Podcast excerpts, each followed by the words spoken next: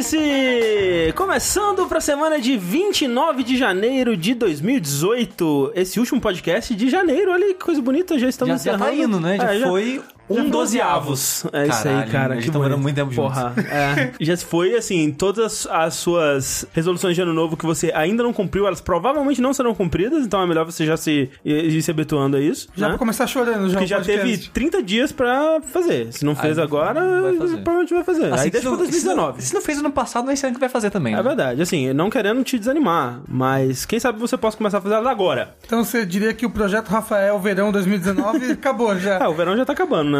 Ah, Verão 2019. Ah, 2019, não, 2019 tá aí, tem muita, muito chão Não, pra ir. tem- o projeto Verão 2019 tem que começar agora, entendeu? Então, então é, é o que você vai fazer amanhã. Você vai acordar amanhã, comer frango, batata doce e malhar a valer. E vou derrubar a árvore no Ibirapuera. Caralho, eu ju... Eu ach... Caralho.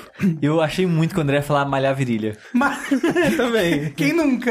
É. Sejam bem-vindos a mais um Vértice do Jogabilidade, esse podcast que fala sobre biologia, sobre animais, sobre o comportamento curioso desses animais. Mas chegou aqui pra mim a informação, por exemplo, que põe toda a nossa pauta a perder com o fato de que meu amigo Eduardo Sushi, Oi. ele na verdade não é um rato tomando banho, Infelizmente. ele é uma criança do experimento lá da- do, do Akira, que tá tentando colocar os órgãos pra dentro do corpo. Que isso? O que, que você tá O falando? André foi lá.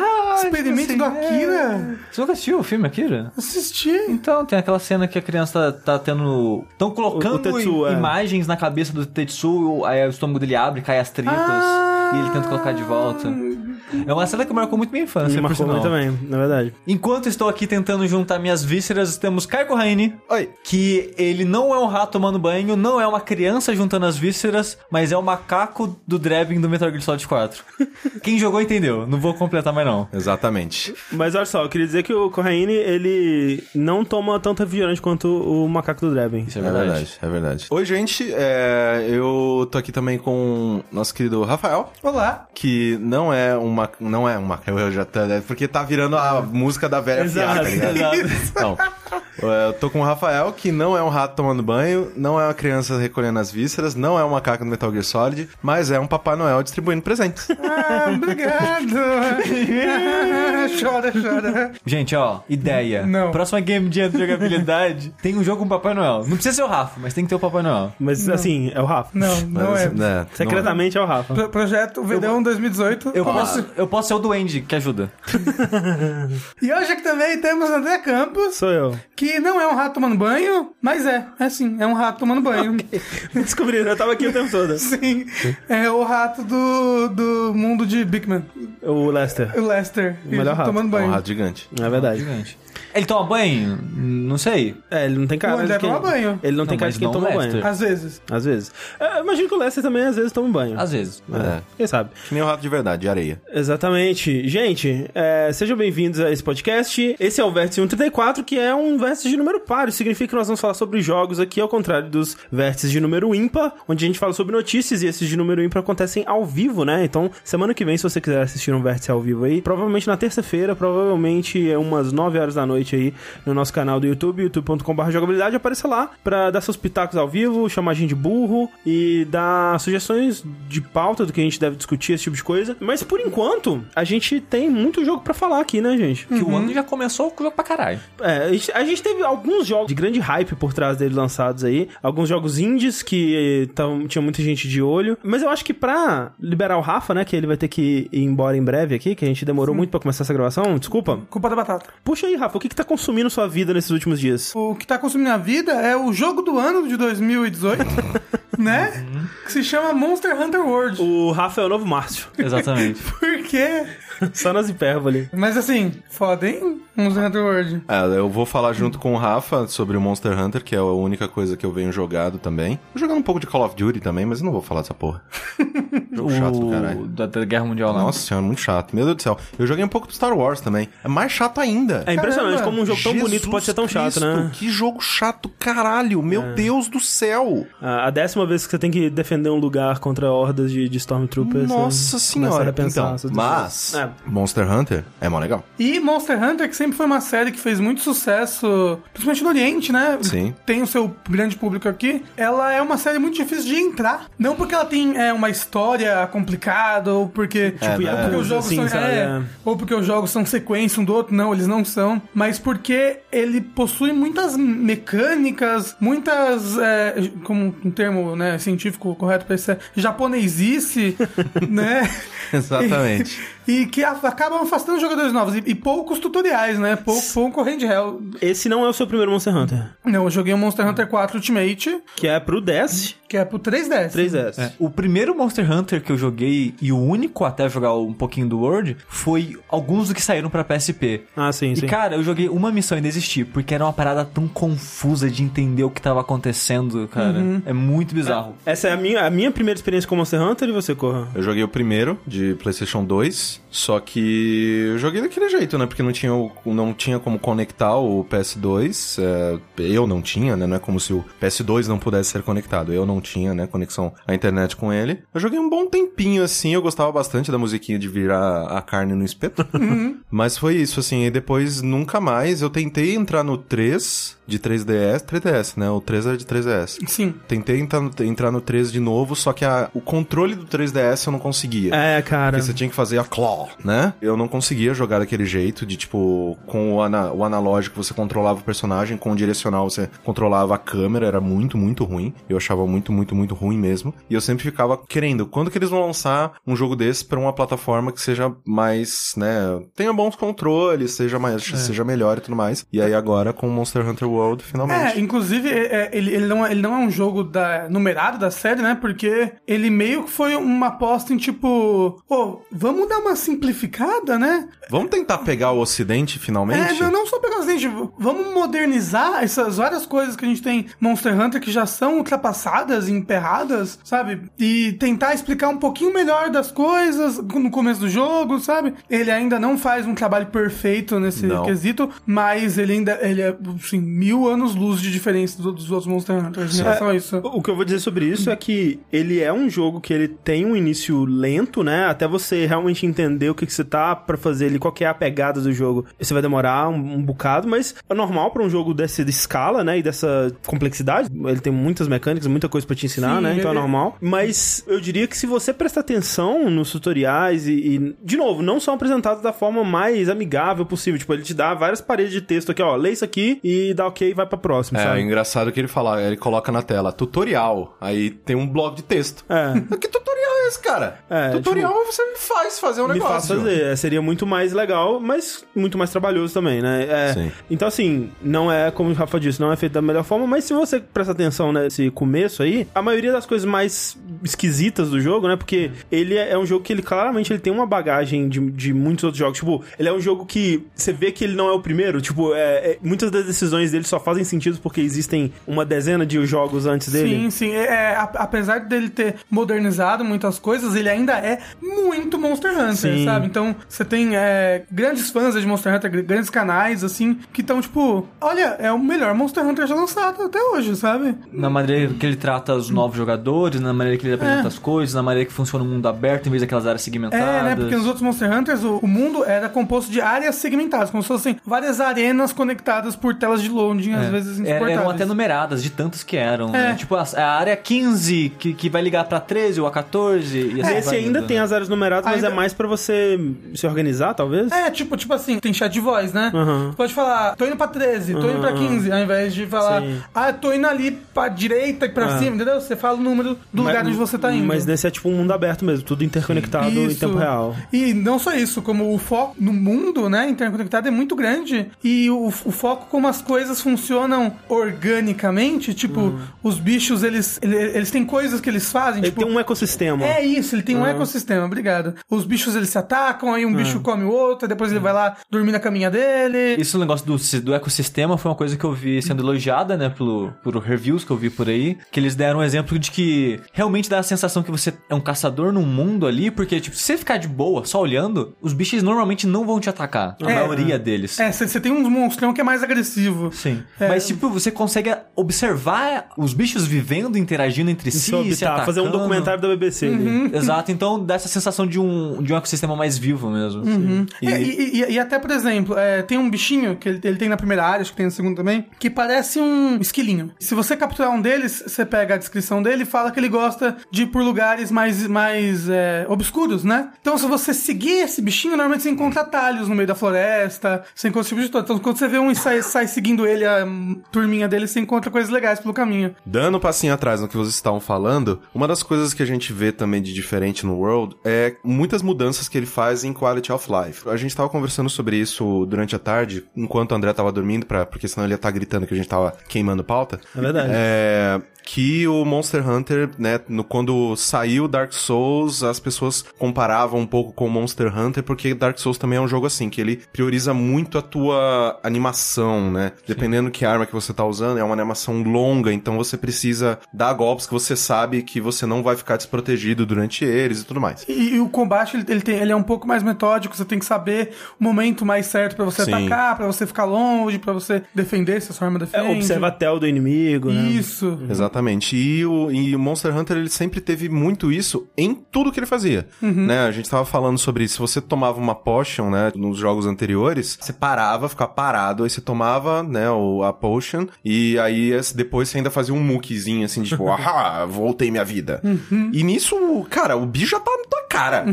Matou Tipo, você, sua família. Exatamente, assim, se você não tivesse nenhum amigo pra te ajudar, pra chamar a atenção do bicho, você se fudeu, cara. Porque o bicho ele vai te ver tomando aquela potion e você se fudeu. Nesse, não, você pode tomar a potion se movimentando. Você pode correr enquanto você toma potion. É, o Você Rafa falou isso, eu não, não, não, te- não testei ainda. Mas tem muita coisa assim, tipo, tava usando a Light Bow Gun e tem muitas munição que eu não preciso ficar parado pra recarregar. Que era uma coisa que eu, eu acredito que quando eu joguei, as armas todas me faziam parar pra recarregar. Ele é um jogo que exige muito que você craft coisas, né? Que você construa coisinhas pra você coletar as coisas no mapa. Era muito demorado. Sim. Tipo, você passava por uma, por uma erva pra coletar, ele parava e fazia tic, tic, tic, plam, blam. Aí coletava. Agora, o- a pessoa só, é, o seu personagem só estica a mão e pega. Tipo, pum, rapidinho. Um- Exceto o minério, né? Que se dava uma marteladinha lá e tal ainda. Antes, Nossa senhora. a picareta era um item. Ela gastava. Você tinha que fazer Ah, o- picaretas pra ficar gastando durante as coisas. O- Tem vários itens que antes não eram infinitos. Ah, para e- de amolar arma É, também. a né? de, de Sim, amolar a arma, era é infinito. É, tem, tem vários itens. é, Rede era, era, era, era item,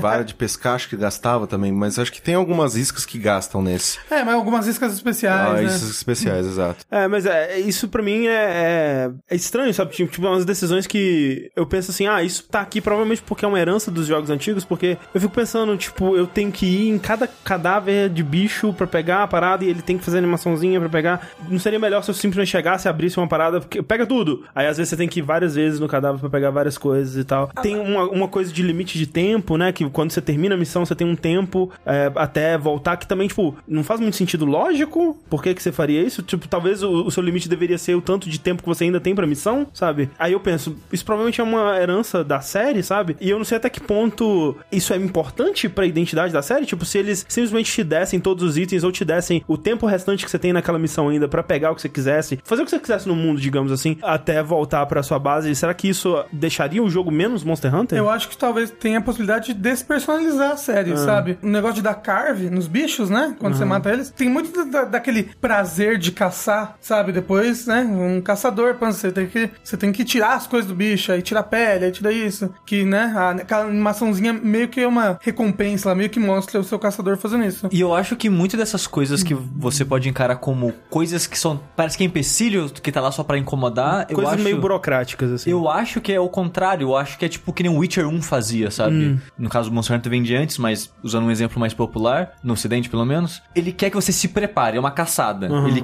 pre- ele quer que você conheça os monstros, como eles funcionam, onde eles habitam, as fraquezas. Ok, eu vou caçar esse monstro. Ah, ele é desse elemento. Ok, vou me preparar equipando isso pra ficar mais resistente a isso. Uma arma com a fraqueza dele. Ah, é bom. Esse cara eu sei que ele tem muita vida, porque sei lá motivo. Ah, vou levar a pedra. Na, na época que tinha pedra, né? era contado e tal. Então, esse preparamento pode parecer burocrático à primeira vista, mas eu acho que ele é parte da graça do jogo. Não, a, a parte de preparação eu concordo. É, ele faz Ah. parte de você sentir um caçador. Você tá Não, se preparando isso pra sim, aquela caçada. É, e você ter que apertar o botão múltiplas vezes no inimigo, eu acho interessante também, que nem o Rafa falou, eu acho que pra mim também passa um pouco desse sentimento de você tá lá, né, fazendo o trabalho de desmiuçar É. o bicho e tal. Se você simplesmente pipocasse tudo, eu acho que perde um pouco desse impacto. Eu só concordo com você no tempo. Tipo, ah, você tem 30 segundos pra pegar os itens, corre! Isso É 60, né? É, é, tipo, é, é- é- é. é porque nesse jogo eles são bem generosos com o tempo. Eles dão um minuto depois, assim. Mas dá, eu- dá tempo de boaça de pegar tudo e saindo a pegar coisa pelo É mapa. que das poucas missões que eu fiz, eu acho que eu não peguei tudo que tinha nenhuma vez. Como assim? Do bicho que caiu? É, porque normalmente tem vários bichos, né? Nas primeiras missões é mais de um bicho, né? Ah, mas é só. Então- É só. É, é só as primeiras. E, e porque depois acaba quando você mata só o último bicho, né?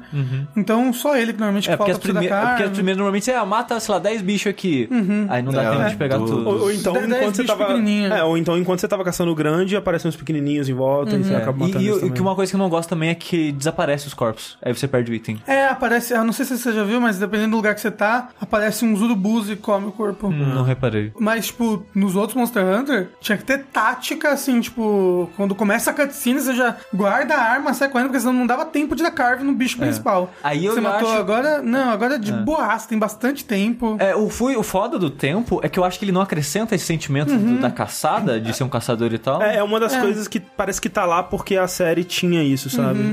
É. É, e eu não sei assim se mecanicamente funciona pra algo também, a não ser se você tá, né, caçando com alguns amigos, volta todo mundo pro lobby, né? Volta todo mundo pra aquele lugar de É, cê- cê- você pode escolher. Você pode escolher se todo mundo volta pro acampamento ou se todo mundo volta pra cidade. pra cidade, Quando sim. acaba a missão. Mas tá, é, vamos dar um passinho atrás. O que, que é Monster Hunter? O jogo ele começa com você fazendo parte da quinta Expedição. expedição, porque no- nesse mundo que eles montaram pra esse jogo tem umas, uns monstros divinos assim que basicamente dragão ancião louco. os dragões anciões e tal, que eles fazem uma, uma peregri- peregrinação para uma terra distante a Pro, cada pro novo mundo. é o novo chamam. mundo exato. É a América. É, exato. Todos esses eles estão indo todos pra Disney. De Isso. 20 em 20 anos, um dragão ancião vai pra Disney. Exatamente. E aí o- o- você tá acompanhando o quinto e último dragão ancião. Porque como que você chega no novo mundo? Seguindo esse dragão. Como você chega nos Estados Unidos? É seguindo esse dragão. E aí, se você não segue esse, esse dragão, você não sabe chegar lá. Então, o seu comandante, no, no começo do jogo, ele fala: Você tem certeza que você vai. Que você, que você- que você quer fazer isso? Esse é o último dragão. É a última chance que você tem pra ir pra Disney. Tudo bem? Beleza? Vamos aí? Disney. Aí você fala, sim, aí vai. Aí você, você segue o dragão e tal. Aí você chega nesse novo mundo, já tem, né, as outras quatro companhias lá, Que vieram expedições antes. que fizeram. Ela, eles montaram uma cidade, montaram um acampamento e tudo mais. Só que eles estavam esperando a quinta expedição pra dar andamento a muitas coisas que estavam travadas, né? Muitas pesquisas, é, expansão de, de acampamento pra outras regiões e tudo mais. E você continua seguindo esse dragão ancião, porque ele não chega só na Disney, ele quer ir pra Las Vegas. Aí você, ah, vou continuar seguindo o dragão ancião pra Las Vegas. Aí ele vai indo por outros lugares, ele passa pelo Grand Canyon, aí você vai seguindo o dragão ancião por várias Você partes vai dos Estados seguindo Unidos. e tentando capturar ele, né? Porque um dos Exatamente. negócios é eles tentarem capturar eles. Que é muito bizarro que, pra mim, eu, eu, eu sinto que é meio mal explicado, pelo menos aonde eu tô na história. Que, tipo, no começo eles falam muito que esse dragão ancião, ele é tipo como se fosse, sei lá, Gaia. Ele faz parte da natureza, a natureza faz parte É, dele. já to- todos os monstros são parte da natureza, eles falam isso, né? E tipo, você vai dar porrada no bicho, você vai destruir o sistema ecológico do, do negócio, caralho. É porque também muito da tecnologia daquele mundo é baseada em coisas que eles pegam dos monstros, Sim. sabe? Você vai ver depois que você precisa fazer um negócio pra voar, você tem que matar tanto monstro pra pegar coisas daquele monstro que eles usam pra fazer balão, Sim. entendeu? Então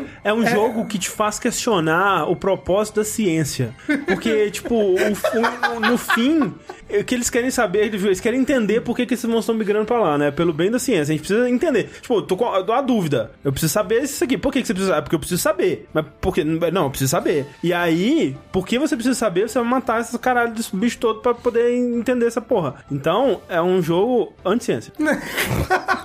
Não, mas uma coisa que ah, os humanos, né, nesse mundo, eles não são que nem os humanos no nosso mundo, que dominam tudo, né? Eles são tipo uma comunidadezinha, sabe? Qu- Quase que de homens pré-históricos, ali, sabe? É uma, é uma comunidade num mundo selvagem e gigantesco, sabe? Mas que mata tudo igual a gente. Então, mas aí. Só que então, lá é, é o tem jeito uns bichos maior, né? A gente não tá no topo da cadeia alimentar. Né, É, lá, lá eles não estão no topo da cadeia alimentar mesmo. Exatamente. E é basicamente isso, assim, essa é a premissa do jogo, e você vai pro, mundo- pra, né, pro, pra Disney, e você começa a caçar todos os, os monstros, não só pra é, fazer equipamentos, mas principalmente para, mas também porque, ah, caça esse, que nem o Rafa tava falando, ah, caça esse bicho aqui, porque ele tá impedindo a gente de fazer um, um- uma, Um novo acampamento. um novo acampamento no lugar tal. É, tipo, chega lá, destrói a casa dele, a- ao lugar onde ele tá É, morando por gente, quer, con- gerações. que, que a gente assim. quer construir um estacionamento ali. Isso, constrói é, pavimento, chão, Exato. constrói uma fábrica. Mas o ser humano ele tá, faz parte da natureza, entendeu? Ele tem. Tá, não, tá ele certo. destrói Tá pra lá. construir,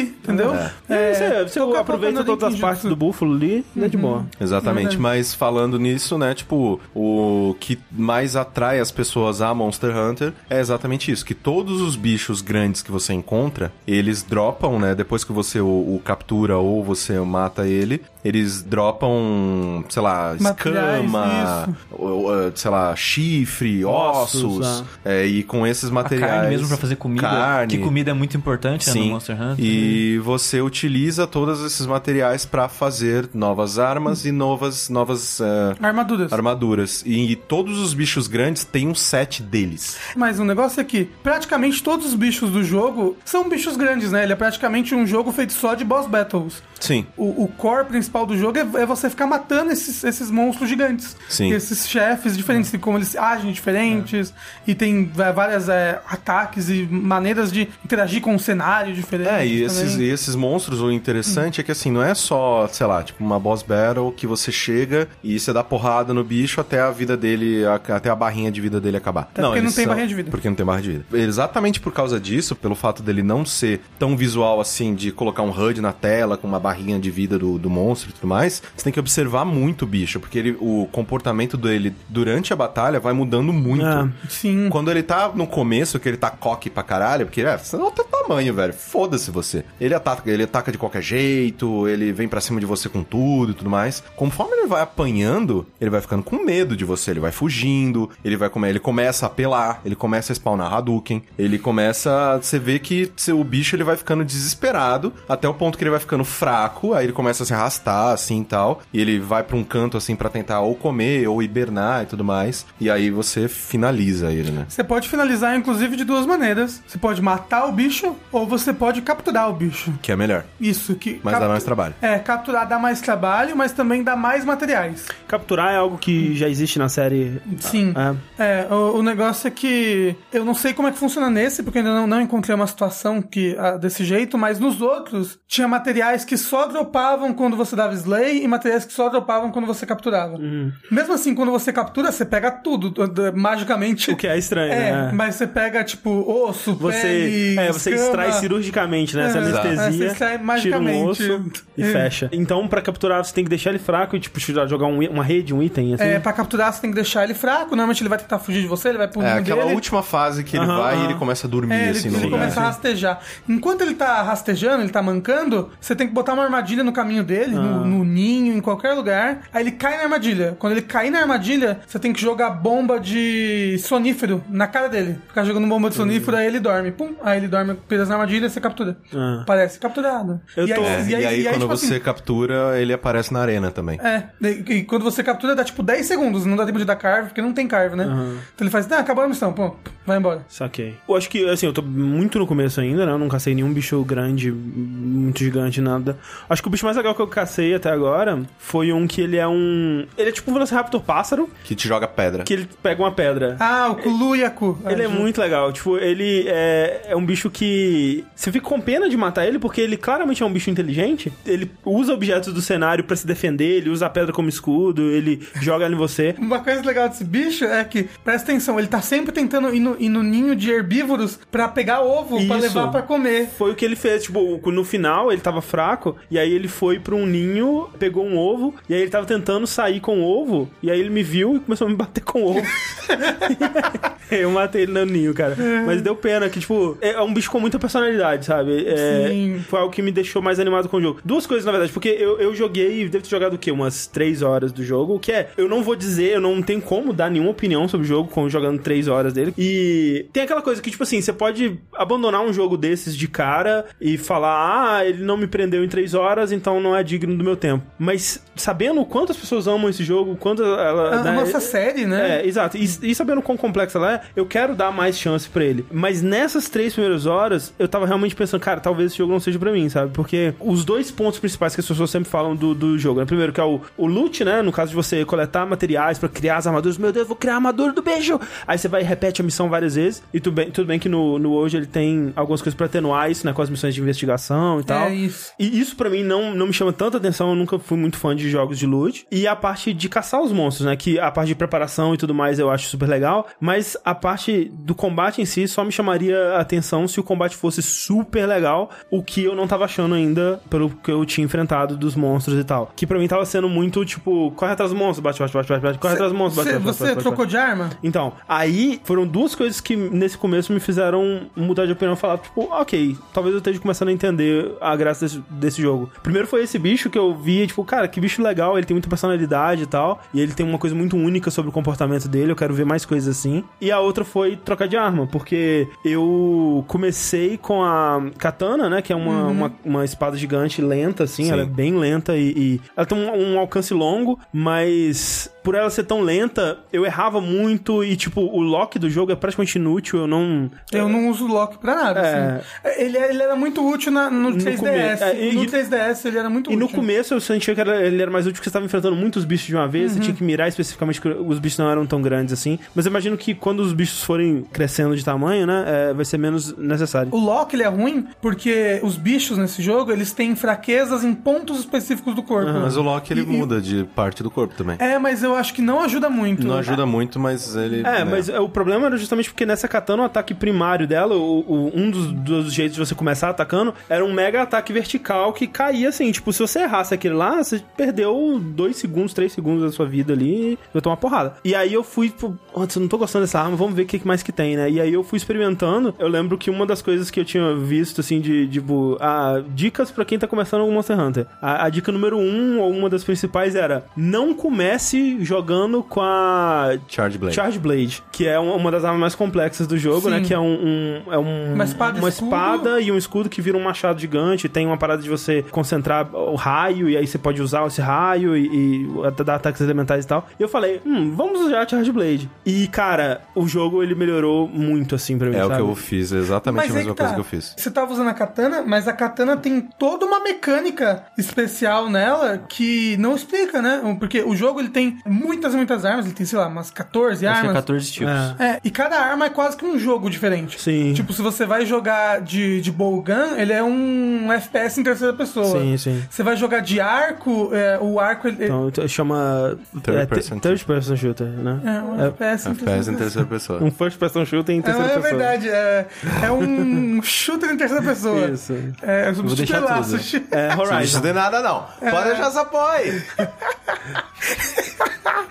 Então, é, se você vai jogar de arco, o arco ele tem uma, ele tem uma, uma range menor. Ele é, ele é mid-range, ele não é long range. Então você tem que estar um pouco mais perto da cara do bicho, e ele tem é, tipos de munições diferentes. Se você, vai- se você vai jogar de espada dupla, ele é quase um hack and slash, porque a espada dupla tem muitos e muitos combos, Ah. e, e ela tem umas coisas mais aéreas também. Tem uma, Ah, que uma gaita de fole, é, que você a- toca música a- enquanto bate. Isso, a gaita de fole, ela, super, ela, ela, ela é super específica, tipo, você tem que bater esse ataque, depois esse, depois esse, porque se você fizer isso, ele toca uma música diferente que vai dar um buff diferente. É que cada ataque é uma nota musical, Musical. aí a cada três notas específicas você faz uma música e você consegue combar, porque a última nota de uma música pode ser usada como a primeira da próxima, então você consegue fazer uma sequência de música muito louca que vai te dar um milhão de buffs, sabe? Na verdade, você pode juntar três, mas... Então, né? cada arma é muito diferente. E a, a katana, ela tem uma mecânica louca de espírito. Que, Sim. que ela, ela enche a Spirit Gauge, né? E, que eu, eu, eu queria muito explicar essa mecânica Não, que você mas tá jogando. é, Isso E- eu peguei depois, eu vi, tipo,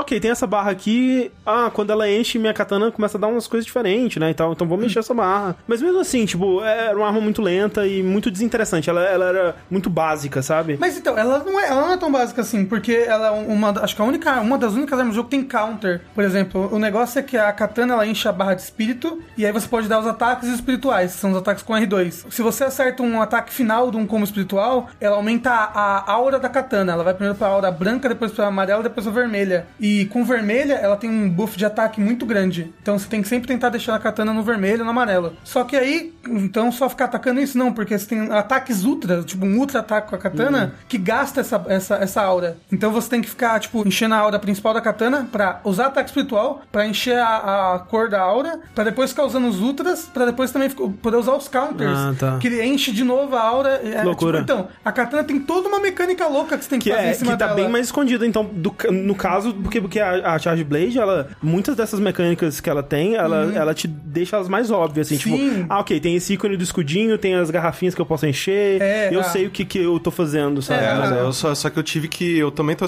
tô usando agora a Charge Blade. Só que eu tive que ver vídeo pra entender como eu carrego o meu escudo. Aí depois de carregar o escudo, como que eu carrego a minha espada. É. E É. aí que você usa os dois aí, tipo, porque tem aquele, aquele, aquele combo é, bom que você usa, que acho que é triângulo e bola, se não me engano, que é triângulo, bola, triângulo, blá, blá, blá, blá. Aí no, no terceiro golpe, o machado gigante ele se transforma numa espada gigante e aí você bate. Só que aí se você fizer a combinação certa, tem um golpe depois desse, que aí é certeza de tombar o bicho sempre. Cada arma é, tem muito combo e muita coisa que você precisa entender. Então, tutoriais, tutoriais no YouTube não são vergonhas nenhum, nenhuma. Não, é, exato. porque é uma Pelo série amor que- de Deus, gente, É, é uma série que todos. as armas elas foram mudando muito e até não foram mudando, não. Foram evoluindo muito com a série, ganhando novas mecânicas e novas nuances. E, e, de novo, o jogo ele podia fazer um trabalho melhor de Sim. te mostrar esse tipo de Sim, coisa, te mostrar sim. a profundidade de cada arma. Pelo menos ele te indica as armas mais, é, as armas mais pra iniciante. Olha, tenta essas daqui. Por exemplo, eu, eu uso o martelo, que eu, a- o martelo é muito gostoso, nossa, de bater aquela arma, nossa senhora. E ele é recomendado pra iniciante, porque ele não tem tanto dessas mecânicas de encher barrinha, gasta, não. Ele tem um buff só e acabou.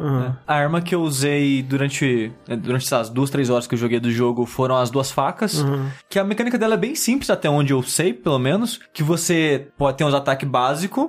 E tem um modo que você fica meio que berserk, que eu esqueci o nome específico que o jogo dá. É o. alguma coisa Demon. Demon. É, acho que é Demon Mode. Que as- aí a sua espada começa a ficar brilhando. Conforme esse modo tá ativado, sua barra de estamina vai zerando. Porque esse jogo, estamina, o seu ataque normal não gasta estamina. Mas nesse modo gasta. E depois de certo X golpes nesse modo, ativa uma barra especial, que ela vai lá tá cheia, brilhando. Aí você desativa o Demon. E entra no Art Demon Mode. É, é, aí você. na, na verdade, basicamente você volta pro modo normal. Só que a sua espada agora, como ela tá. Você carregou ela, ela tá causando mais dano. Ah, ela tá, tá. no modo especial dela. E os combos mudam. E os combos mudam, né? Tipo, nesses três modos, a arma com- se comporta de maneira diferente. Sim. E isso é algo que eu acho muito legal, assim, e tipo, o fato de que você tem. São 14 armas, mas elas são absurdamente únicas. Tipo, é, é algo que eu sempre falo que eu prefiro desse jeito. É, é, é o, o- a filosofia Bloodborne versus. é, A Dark filosof- Souls. Ah, nem Dark Souls, é que Dark Souls ele também tem bastante arma única, mas versus é, jogos de loot, Diablo, sei lá, coisa assim, sabe? sim. É, Você tá MMO, pegando. É, jogos MMO. que. é. O negócio do Monster Hunter é que ele não tem level, né? Uma das coisas Sim, dele. sim. Então, uma das maneiras que você tem de ficar forte é grindando os monstros pra conseguir pedaço dele, pra criar arma e armadura nova. né? Ah, ah. O negócio de você focar em uma, numa arma e aprender é importante, no Word menos, porque agora você consegue desfazer a arma e recuperar os materiais, É, você né? recupera eles inteiros. Ah, Então, legal. Então você, tipo, sei lá, faz de conta que você jogou umas Só 6 com horas. arma ou armadura também? É, só com arma. Só com arma. Tá. Porque faz de conta que você jogou umas 6 horas com a katana lá. Você não gostou, você, putz, quero experimentar outra. Você não é punido por isso. Você pode desmontar Ah, isso é ela ótimo, e cara. usar os recursos e fazer um novo tipo de arma. Que antes não era assim, né? Ah. Aí era mais importante ainda você focar numa arma e aprender ela, porque o recurso é escasso, é horas de jogo pra conseguir montar uma arma nova, né? Então você era, se você resolvesse mudar do nada, você era meio que punido por isso, agora nem tanto, né? Mas o jogo ele tem muito disso, né? De focar, aprender e se tornar um mestre naquilo. E uma coisa também é que as armas, elas têm interações com o mundo. Em que sentido? Porque o mundo, a partir do 4, começou a ter desnível, né? Porque antes as arenas eram sempre no mesmo Aham, nível, aham. sempre reto. Tipo, do 1. É, A, a, a, a, a partir do, do 4 você tem, tipo, como se fosse Zelda. Você tem, tipo, Elevações. elevações, ou descidas, ou rampinhas. Então a- a- você tem ataques diferentes nesses tipos de terrenos, que é ataque, ataque pulando, ataque escorregando, e são ataques que as armas têm às vezes dois ou três ataques diferentes, às vezes tipo martelo, um dos ataques mais fortes do martelo é escorregando. Então se você vê que no, no- perto do seu terreno tem um lugar que escorrega, leva o bicho pra lá e usa esse ataque, porque E ele é tem muito bom. interações diferentes com os bichos também, né? Você eu, eu monta, vi né, nos montando bichos. nos bichos e tal, esse tipo de coisa. É, é muito foda isso de a maneira que você consegue usar o cenário a seu favor Ah, ah. durante a luta é, é muito impressionante. E como o André deu exemplo, o bicho também usa o cenário a favor Sim, dele, sim. né? Uma arma que eu quero experimentar ainda, assim que eu voltar a jogar, eu devo experimentar ela, é Insect Glaive. Que, um, eu acho ela legal porque ela parece um Dragoon do Final Fantasy, parece que eu tô jogando com o Sim. Ken do Final Fantasy Isso, IV. porque ela tem muito combo aéreo e ela se joga pro alto, coisa que poucas armas fazem. Sim. Eu tava usando ela justamente por isso, porque eu falava, caralho, eu adoraria pular de vez em quando na luta. E ela te permite isso. E outra coisa interessante dela é que ela meio que são dois equipamentos, né? Tem a lança e tem um inseto que fica no seu braço e você arremessa esse inseto em pontos específicos dos inimigos e cada ponto que o inseto for e voltar pra você, ele vai te trazer um buff diferente, seja em dano, em velocidade ou defesa, ou o que seja. E é uma dinâmica muito única e diferente, É, não sabe? consigo imaginar nenhum outro jogo com nada É, eu, parecido. eu- eu tentei usar ela e eu não sabia dessa, dessa mecânica dela. Eu simplesmente não tava usando a É, arma tipo, direito. tipo, é- é- ela, tem, tem um buff que é o buff vermelho, que você normalmente pega atirando inseto na cabeça do inimigo. O recomendado pra essa arma é: se você não tá com o buff vermelho, nem ataca. Pega o buff vermelho, porque muda todos os seus combos. Ah. Todos os combos mudam quando você tá com o vermelho. Então, tipo, fica Eu longe, Acho que é meio que isso, assim, porque teve, teve uma luta, porque eu não sabia usar essa, essa arma de jeito nenhum. E aí teve uma luta que eu, na cagada, eu acho, era só- contra aquele camaleão voador. Aham. O design dos bichos é legal pra caralho. Puta que Muito. pariu. Aí eu tava lutando contra esse camaleão voador e tal. Eu acho que eu acertei algum desses insetos aí sem, na cagada, porque eu não sabia o que, que o bicho fazia. E aí eu comecei a dar um, dar um combo aéreo eterno nele. Uhum. Tipo, brá, brá, brá, brá. Eu, caralho, eu sou muito bom, mano. Nunca mais consegui fazer isso. É foda, né? Que você, você- ele tem algumas coisas assim, tipo, quando você vai no seu quarto, você pode ir pra uma área lá pra treinar. as treinamento, armas, que é onde ele- ótimo. é, onde ele te passa alguns combos e você consegue brincar com o que a arma consegue fazer. Parece muito com treinamento de jogo de luta mesmo. Sim, exatamente. E também no, no seu livrinho, né, no seu caderno, tem uma seção lá que ele... Com os combos. Com os combos e e um, um texto, assim, que te fala, ó, essa arma é isso, ela funciona dessa forma e tal, tipo, te descrevendo a arma pra te dar uma, uma noção melhor. Mas, de novo, eu acho que eles podiam fazer um trabalho melhor Eu pra também acho. apresentar o, a- o quão únicas são essas armas. Né? E, e- só voltando rapidinho pra encerrar nesse negócio do ambiente que eu comentei. Assim que começaram a sair os primeiros betas, tinha um, tem um GIF, um vídeo que é maravilhoso, que eu nunca vou conseguir fazer aquilo na minha vida. Que tá tipo um cara com uma arma, uma espada de duas mãos gigante, né? Aquela é a básica do jogo. Sim, Tá na, até na capa, eu acho até. É, quando você pensa em Monster Hunter, você pensa naquela espada, basicamente. Exato. Montante gigante. É. Aí tá só, o cara dá uns porradas no bicho, o bicho vai atrás dele, aí tá tipo numa ribanceira. Aí o, o Monster Hunter World, ele tem um esquema de gancho, né? Que você arremessa e você pode meio que fazer um Tarzan ali. Aí o cara vai pra ribanceira, pula, arremessa o gancho, contorna o monstro, vai pra cima dele e cai com tudo com a espada no rabo e corta o rabo do bicho fora, sabe? Caraca. A maneira que tudo acontece é tão foda, sabe? É tão épico que você... Caralho! Não, de- de- depois você vai pegando o jeito de usar o cenário, tem parede que você que você faz tipo. Um Jack. Chan. É, que você faz tipo Jack Chan, você usa elas direto pra dar combo especial na parede. Tem várias armadilhas no cenário. Tipo, Sim. por exemplo, tem. tem, tem Você joga no negócio, cai um monte de pedra em cima É do bicho. isso, tem um monte de pedra. Tem, tem uma árvore que, se o bicho bater na árvore, é, ele meio que se enrosca na árvore, porque a árvore tem muitas vinhas, então ele fica preso no chão um tempo. Tem outros bichos, tipo, tem um sapo, que ele, se você apertar a bolinha, seu personagem vai chutar ele, mas se você atacar ele, ele incha e pum, e explode em esporos que dão paralyse. Dão paralyse tanto em você quanto no monstro. Então você pode chutar o sapo. Sai correndo. É, e sai correndo. O monstro vai vir e pum, vai tomar paralyse na cara e vai cair. Então você pode usar a natureza ao seu favor também, é muito legal. É muito. É tipo, é um jogo emergente, sabe? É um jogo de sistemas. E Total, ele é e- emergente, isso E mesmo. basta você entender como esse mundo funciona e aprender a usar ele a seu favor. Tipo, eu tava, eu tava caçando o camaleão zoiudo lá que voa, e ele tava fugindo o tempo todo. Eu, filha da puta, cara. Só que aí eu tava correndo atrás dele e apareceu um, um T-Rex que solta fogo aí, o Ô, Janate. Anjanate, esse mesmo. Ele tomou uma bocada. Do Janate? tombou e ficou. E ficou assim, tipo, morto, assim, no chão, assim, muito tempo. Aí eu só, só esperei, a Anjanati olhou assim e falou, né, foda-se. Foi embora, eu fui lá e destrocei o bicho na porrada. Você pode se esconder apertando X, às vezes sim. é muito útil você E é- escondidinho É até até um meio lugar. roubado, né? Tipo, o bicho tá te vendo, você esconde ele. Ah, onde que foi aquele Eita, bicho? porra, cadê? Eita. Hum, O que eu acho, acho ok, acho ok. Não acho problema. bicho- Ah, não, não, é- e bicho é burro. Às vezes você pode fazer uma luta de titãs assim, absurda. No, no deserto tem um bicho muito poderoso que é o, acho que é, é Diablos, dia- alguma coisa assim. Eu nem achei essa porra ainda. Então, e ele fica debaixo da terra num lugar. Se você fizer um negócio, porque que é logo em cima do ninho dele, ele sai debaixo da terra atacando o que, que tiver ali. Então, se ele pega um outro monstro, ele destroça o outro monstro. Se ele pega você também, ele vai te destroçar absurdamente. De leve. Então, às, vezes você tá lutando na floresta, parece um Rátulos. Rátulos que é o. É o, É o, mon- é o é monstro ícone da série. Isso, é o né? monstro ícone da série, que é aquele dragão vermelho. Quando ele aparece, fica longe, porque se ele te der um ataque, você. Nossa, você tá acabado. Isso, isso é uma coisa assim que eu, eu ainda, eu, né, tipo, eu tô gostando muito de Monster Hunter, só que eu ainda, eu tava até comentando sobre isso no Twitter com o pessoal, que eu ainda acho que eu jogo errado Monster Hunter. Porque eu tenho muita dificuldade em, em bicho que a história tá me mandando, sabe? Tipo, eu tava tendo bastante dificuldade pra matar alguns ali. Tipo, o peixe do, do pântano.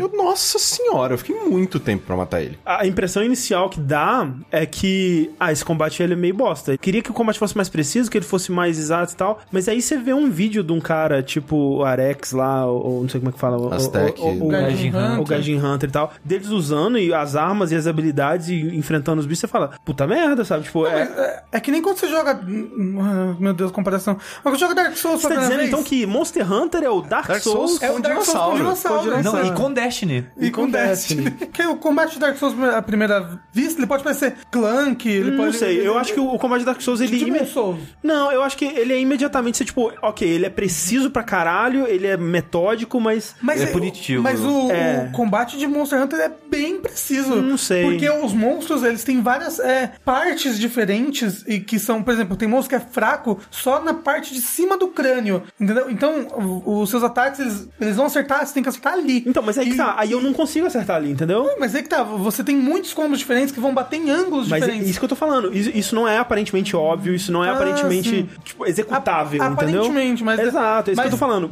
E por, isso que eu digo, eu não acho que o combate dele seja ruim ou impreciso ou etc. Mas é uma curva de aprendizado Sim. muito maior do que a gente costuma ter, sabe? Sim, Então, sim. Pra caralho. Mas é tão prazeroso quando você Não, tá imagino. batendo uns bichos Que nem dragão disse, assim. o, o- que nem- eu, eu até ia te perguntar, por exemplo, o Rathalos lá, Uhum. que é o dragão vermelho. Tem algum momento do jogo que você eventualmente consegue enfrentar um de um pra um, assim, e matar ele? Claro, Ok, isso parece legal. não com e aí você, e você faz o set dele, é um set É, lindo não, pra e aí você caralho. vai fazer. E aí você vai matar ele várias vezes pra fazer o set dele. E aí ele vira o seu, seu pet, né? Né? Mas aí o negócio é que, mesmo que você tenha que matar várias vezes um mesmo monstro, como tem o negócio do cenário desse jogo que também é tão é, interconectado e tudo mais, e o monstro vai pra lugares diferentes, e o monstro às vezes vai usar estratégias diferentes, é cada combate meio que único. Sim. Sabe? É, é bem legal, é, É muito bacana. eu gosto dessa parada de, tipo, você encontrar um bicho que parece absolutamente inalcançável e eventualmente você chegar lá. Mas é, tem, por exemplo, o que é o, o bicho. É o bicho estrela desse jogo. Toda vez tem um bicho que é o bicho capa, vai.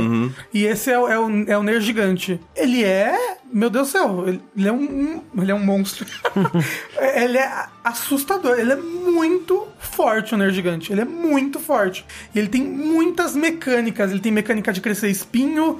E aí, quando ele cresce espinho, o espinho dele muda de cor, ele começa a ata outros ataques. Então você tem que ficar meio que tentando podar o espinho dele o tempo todo pra ele não chegar no nível mais forte dele. Ele é muito, muito legal. E aí, todos os monstros, ele- ele- eles são muito profundos, sabe? E aí, eh, tem, depois tem os mesmos monstros, só que high rank. Eles ficam com mais coisas ainda, sabe? É, com mas mais é, dificuldade, é, mais ataques. Isso eu vi logo no começo, assim, porque, tipo, eu tava jogando com um amigo meu e a gente tava indo atrás do, do grande Jagras, que é aquele amarelo e tal, e a missão que a gente tava era pra matar dois. Eu falei, ah, beleza, vamos lá matar os dois. Aí o primeiro a gente foi, gancou nele e tal, destruiu o bicho. Aí o segundo, a gente não conseguiu bater nele o suficiente, ele fugiu e comeu um outro bicho. Uhum. Aí ele ficou gordaço e começou a rolar em cima da gente. Ah. Eu, mano, é outro bicho? Ele fica muito poderoso quando ele engole um outro bicho. Exato, e era outro bicho com outras mecânicas, com outros ataques. Eu falei, cara, é o primeiro monstro do jogo. Aí- foi muito aí- impressionante. Aí você foca na barriga dele até ele vomitar outro bicho. Exatamente. Fora. Pra ele ficar mais calmo. Vocês estão sentindo que o jogo ele, ele requer muito co-op? Vocês estão conseguindo jogar um single? Não, Porque não, assim, não. pra quem A não sabe, maior o parte jogo... eu joguei ele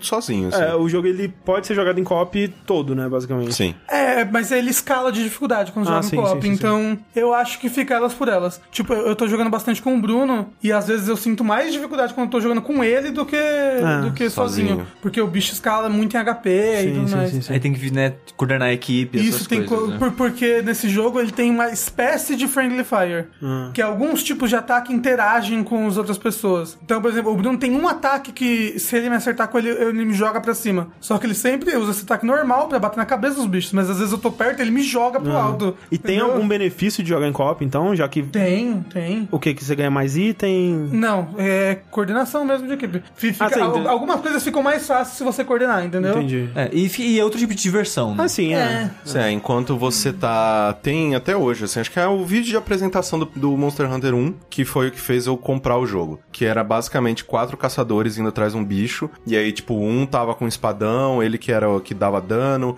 Aí tinha um que, que montava armadilhas. Aí tinha outra que era meio que sniper e tal. E aquele vídeo, na minha na época, ele me impressionou e eu falei, cara, é, é o jogo perfeito. É isso que eu quero pra minha vida. É esse tipo de cooperação. Porque eles estavam enfrentando um monstro, aí, te, aí um, um puxou uma, um, um fio assim na, na floresta, aí o bicho tropeçou, caiu e tal. Eu, caralho, é isso, é isso. e- o jogo precisa ser assim. Porque você pode focar em coisas diferentes, sabe? Aí um, um fica só, sei lá, tipo, com a metralhadora de longe, dando debuff no bicho, buff na, na É, galera. você, você tem armas, por exemplo, que são mais suporte. Tipo, a, a Light Bow Gun, ela tem tiro, tiro de cura, tiro de buff, Aham. tiro de várias coisas diferentes. A arma que o Sushi falou, que é uma gaita de fole, ela bufa a party toda. Então, tipo, é, você pode combar e, e pegar cada um fazer uma, uma coisa diferente. Enquanto, pra, por exemplo, pra não, não ter conflito, o, a minha arma não, não corta, que eu tô usando, usando o martelo, né? Então o Bruno foca mais na cauda dos bichos, porque eu não consigo cortar a cauda nunca. E eu foco mais na cabeça, porque Sim. a minha arma ela dá stun fácil. Sim. Então, tipo, a gente consegue dividir isso e, e dar, tipo, o máximo de potencialidade de morte. E isso é, isso é im- importante também no, no sentido de que todos os bichos, eles têm as suas... é, os seus pontos fracos e que nem o, o, o Rafa acabou de falar, você pode mudar realmente os bichos, assim. Tipo, o camaleão que voa, ele dá muito golpe de, de, de rabo. Você corta o rabo dele, você simplesmente acabou com aquele, com aquele golpe. Ele, ele não ataca mais desse jeito. Eu não consigo. O, o monstro lá, o T-Rex que solta fogo lá, que eu sempre esqueço o nome dele, se você bate muito na garganta dele, ele não, não solta mais fogo. Ah, tá. Uhum. É, eu fico triste que, tipo, eu com certeza definitivamente não vou ter o tempo que eu teria que ter pra me aprofundar da forma que esse jogo merece, assim, eu acho. Mas eu quero dar mais chance pra ele antes de falar, não, não é pra mim. Não, vai, vai tipo. dar chance e depois é, me aceita no squad do jogabilidade. Jo- Joguem comigo, pessoas. sim. É, eu tô bem triste que eu tô jogando no Xbox. Só pra encerrar esse assunto de três horas, socorro, eu queria dizer uma coisa que trouxeram a nossa atenção, colocaram essa semente na minha cabeça no streaming que a gente fez do Monster Hunter, e eu não vou viver feliz até isso acontecer. Pokémon tinha que virar Monster Hunter. Exato, Nossa, o próximo muito. Pokémon. E, não, não necessariamente você sair matando Pokémon, né? E, Mas- e usando as partes dele pra criar armadura. Mas essa coisa de um mundo aberto, onde eles vivem num ecossistema e não magicamente nas graminhas, né? E eles têm seus comportamentos, você tem que explorar e entender e tal, pra conseguir Pokédex pra capturar. registrar e aprender Porra, as fraquezas velho, e as imagina, coisas. cara. Ah, não, eu, eu, eu, eu, eu nesse jogo no Monster Hunter eu sou tipo trein- treinador Pokémon. Porque você pode sair com uma com uma rede de caçar inseto, que você pode caçar tudo. Sim. Então eu. Ah, é meu- um mamífero novo, pum, cacei. Ah, um inseto novo, pum, cacei. Aí eu vou botando tudo no meu quarto. Eles ficarem andando lá soltos. Mas assim, cara, um Pokémon nesse esquema seria foda. Seria foda, seria Sim. foda. Mas Mon- Monster Hunter, bom jogo. Mas é, Bom é isso aí. É, inclusive sai pro PC no final do ano, provavelmente, né? Sim. É, eles Ninguém falaram no Q3 ou Q4. É isso aí. É, por enquanto, o PS4 Sony. Aquele preço caro pra caralho. Nossa senhora, 250 reais, É. cara. Meu Deus do céu. Meu Deus do céu, Capcom. Alô, alô, gente, não tem, ninguém tem dinheiro pra pagar isso aí no jogo, não, gente. Jesus Cristo, socorro. E agora, aproximadamente depois de 26 horas de Monster Hunter World, é, o Rafa, ele inclusive faleceu durante a gravação, foi tão demorada que ele faleceu, e foi substituído por Clarice Garcia, Olá. que não é um rato tomando banho, mas é um, um cachorro vendo fotos de cachorro. Ah. que eu acho que poucas coisas definem melhor. É a assim. melhor definição definição que alguém podia fazer sobre É a minha verdade. pessoa com animais. Clarice, você Oi. quer falar pra gente o que você tem jogado nessas Oxi. últimas semanas aí? Então, eu tenho jogado dois joguinhos que saíram recentemente e que um deles eu tava esperando mais, que é o Celeste, e o outro é o Iconoclast. E eu joguei mais do Iconoclast, mas eu sei que você já acabou o Celeste. Os dois jogos eles saíram muito perto um do, do outro, né? E eles, os dois são jogos de plataforma pixel art, assim, que foram muito elogiados quando eles saíram. Mas fora isso, eles têm pouquíssima coisa em comum, assim. O Celeste é o novo jogo do Matt Thorson, né? Que é o, o criador do é, Towerfall, né? Jogo de multiplayer competitivo de, excelente. Eu gosto bastante do Towerfall. Eu acho que é um dos melhores desses competitivos de sofás. Também Sim, conhecido é. como o único motivo pra comprar um Uia. É verdade, por muito tempo. Ele foi exclusivo do Uia, né? Tem a participação do estúdio Miniboss, né? A Mori e o Santo fazendo a arte lá, excelente. Falaram que ele é basicamente um Super Meat Boy Lawful Good. Exato, exato, exato. aí. ele, é um, ele é um Super Meat Boy amorzinho. Porque é um gênero, esse gênero, ah, plataforma, super difícil, que vai foder a sua vida. Nunca me atraiu, tanto é que, tipo, eu nunca terminei Super Meat Boy. Eu Ah, só joguei pra ver como é que era e tal. Não é um jogo pra mim, mas que, né... Que eu reconheço sua importância e o Celeste, sabe? Eu comecei a jogar e tô amando, porque, né, a gente vai aprofundar um pouco mais nisso, porque a história dele é muito boa, sabe? A história dele te motiva mesmo a, a, a jogar. Uma curiosidade é que ele foi. é, ele começou a ser desenvolvido há uns três anos atrás aí, talvez um pouco menos. Como muita coisa acontece nesse mundo, né? Através de um protótipo de Game Jam que eles fizeram, que era uma versão mais simples, né? Mas já com as mecânicas principais ali. E esse protótipo, né? Esse, esse joguinho pode de Game jogar Jam. ele. Tem ele completo no Uhum. jogo. Ah, é, o protótipo é aquele Picoei? Pico Isso, oito, é. É, Exatamente. Que Que. Picoei, pra quem não sabe, é um console virtual muito louco que tem muita gente fazendo um jogo pra ele. Exatamente, a Game Jam era pra fazer um jogo nesse Pico 8 aí. Então, assim, não sei se eu vou gostar, não sei se essa mecânica é interessante. O jogo do The Game Jam você consegue encontrar ele na internet aí de graça. E, assim, tirando que ele não tem a mecânica da escalada, né? Que no Celeste você consegue segurar na parede, ele é basicamente Celeste, você vai conseguir ver o que, que é a pegada do jogo ali. É, o jogo ele é sobre você escalar uma montanha, mas ele é sobre isso muito mais num sentido temático do que no sentido de gameplay, porque ele me lembra mais um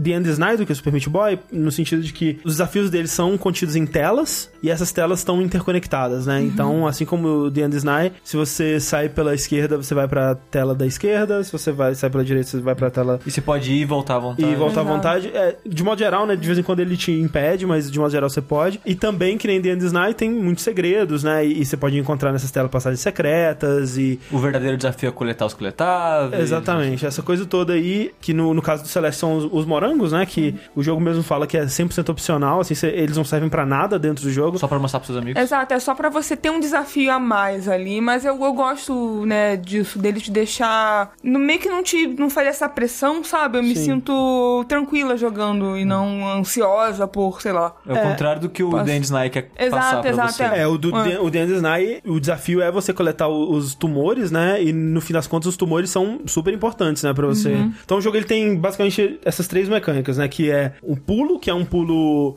variável, né? Daqueles que, tipo, se você apertar, se segurar o botão, ela pula mais alto e mais longe. Se você dá um toquinho, ela pula mais devagar. Se contra- con- controlar o pulo no ar, essa coisa toda. E o dash, que é uma distância fixa, né? Você aperta o botão do dash, ela vai sempre pra uma distância fixa na direção Se- que você apontar. É, você tem oito direções que você pode Oito mandar, direções, né? exatamente. E por último, a escalada, né? Que você segura um dos gatilhos e ela. Fica um tempo segurado, segura, é. né? Tem uma mecânica de estamina, né? Que É. você não pode escalar pra sempre, senão ela começa a cair. E tem o wall jump, né? Se você É. não segurar o botão de agarrar na parede... Você pode quicar na Ela vai parede. deslizando, Ah. mas você pode quicar É. em paredes e tal. Essas mecânicas básicas que você citou, tirando a segurar na parede, são basicamente resquícios das mecânicas do Thorfall. É verdade. é. Eles só adaptaram ela pra um setting de jogo de plataforma. Exatamente. A parada do Dash, ela. Eu, eu diria que a mecânica principal do jogo, né? É o que dá é, mais profundidade a ele. Ao longo dos mundos, você vai, encontrando objetos do cenário e desafios diferentes que vão adaptando é, as suas habilidades, né? Por exemplo, tem algumas fases que tem umas caixas meio gelatinosas, assim, no, no cenário, que se você der um dash pra dentro delas, você atravessa elas inteiras e sai do outro lado com o dash renovado. Porque o dash você só pode dar um dash, né? Até tocar o chão, Sim. ou Até- pegar uma paradinha que enche. É, e aí quando você dá um dash, seu cabelo fica. Seu cabelo que é vermelho, ele fica azul pra mostrar que, ó, gastou essa habilidade. e aí você precisa encostar no chão, num, num lugar é, seguro, né? Ou pegar o cristalzinho pra poder usar de novo. E tem outro coletável também que são os B-Sides, né? Que são fases mais difíceis, não é isso? É, é Isso. tipo aquele Dark World do Super Meat Boy. Sim, isso, é. E que aí você entra numa área específica que tem esse negócio pra você coletar, você faz o caminho e depois você é teletransportado pra de onde você veio. Você não precisa voltar. E tem outros segredos também, que são os corações, né? Que são os corações azuis e vermelhos, que esses sim são bem mais escondidos, assim, a maioria. E esse que... ainda não vi nenhum até, É, assim, tem- jogo. Eu vi, É. tipo, porque tem telas que você vê outras telas a partir Sim, dela. Eu cheguei a ver Coração Azul, mas não peguei nenhum. É, eu peguei alguns, tem uns que são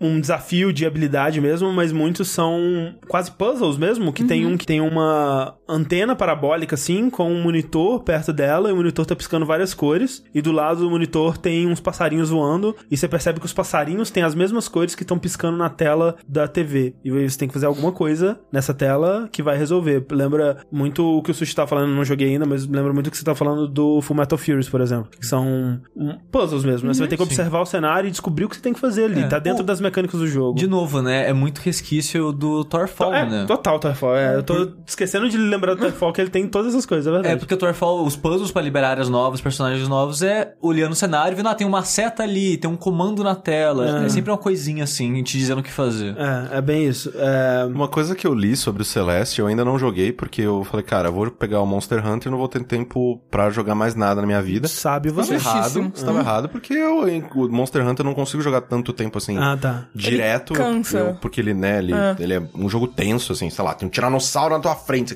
caralho. Aí você mata essa merda ou você morre várias vezes e fica frustrado, aí você não, não quer mais encostar nessa porra E- por um tempo. E é um jogo que você não consegue sentar e jogar 30 minutos. Então eu, eu acho que o Celeste seria um ótimo jogo pra eu ficar alternando, né? Sim. Enquanto eu tô jogando o Monster Hunter. É, mas eu ainda não peguei, eu vou pegar no Switch, por mais que ele seja absurdamente mais caro no Switch. E não ser a melhor plataforma pra É. se jogar ele. Eu diria isso, cara. Pois é. Mas uma coisa que eu li, acho que foi o pessoal do Waypoint tava apontando isso, é que ele é um jogo muito ami- amigável na maneira com que você modifica ele. Isso. É isso que eu ia Pra que comentar ele também. seja ele tem, mais fácil de ele jogar, tem né? um negócio que chamam de Assist Mode, que eles falam, ah, a gente- o jogo é feito pra ser difícil desse jeito, é a melhor experiência que você pode ter. E a dificuldade, ela faz sentido na narrativa. Sim, é isso que eu quero comentar em breve. Mas, né, se você não conseguir, a gente entende. Não, não é, ele, ele é muito amigável em tudo, Aí assim, você desde. diminui o tempo do jogo É, pra é. ele ficar mais lento. Desde você ter esse modo fazer- de assistência até em telas de carregamento que ele fala essas coisas de ah, os morangos não servem pra nada, é só, né? Ele fala, uma-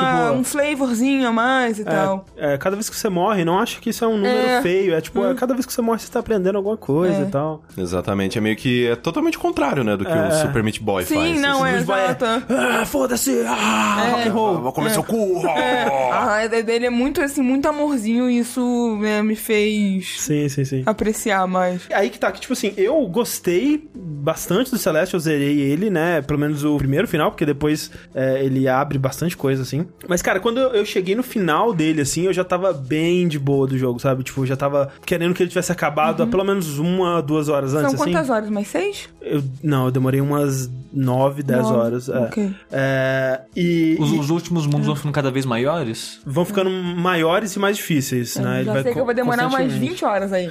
E, e, assim, ele é um jogo que ele tava me deixando muito tenso, muito nervoso enquanto eu jogava. É, ao contrário do que a Clarice disse, que pra ela tá sendo mais relaxante, pra mim era É. muito tenso, assim, na, na questão de dificuldade. É, vale dizer que assim, eu joguei três horas só, eu acabei de chegar no terceiro capítulo, então talvez, conforme né, a dificuldade aumente, eu, fico, eu fique mais tensa e ansiosa. É, e um dos motivos eu de eu, ter- de eu ficar tão nervoso assim com o jogo, né? E, e em vários momentos eu, caralho, velho, que eu, eu vou parar de jogar isso, não tá fazendo bem esse jogo. Era que eu tava jogando no Switch. E o, o Switch ele não tem D-pad, né? Ele basicamente não tem D-pad. Ele tem botões que estão em forma de de Deus, né? cruz, que não, Não é um D-pad aquilo. Não é um D-pad. E o analógico, né? E o analógico dele é, não tem aquelas paradinhas que o GameCube tinha, por exemplo, pra você saber se você tá apontando pra cima ou pro, pra... Que eu gostava até no GameCube, eu gostaria que isso tivesse ainda, né? Mais em, em controles hoje em dia. Mas o lance é que muito do gameplay de Celeste é você conseguir apontar pra uma direção específica pra dar o seu dash naquela direção muito específica, né? Então, você tem que estar apontando muitas vezes pra diagonal pra cima. Aí, sem, né, naquele mesmo combo de pulos, né? Que às vezes você tem que dar vários dashes seguidos pra fazer alguma coisa. Vai, diagonal pra cima, à esquerda, pra baixo, pra cima, diagonal pra esquerda. E aí, qualquer erro que você, que você dê nisso aí, você vai morrer e recomeçar a fase, né? Que é um hit kill e você sempre recomeça do começo daquela tela. E tem telas que são bem grandes e tem bastante coisa pra você fazer, especialmente se você estiver tentando pegar o, o morango ou os morangos. E era muito difícil saber, é, você, você não conseguia sentir exatamente pra onde você tava apontando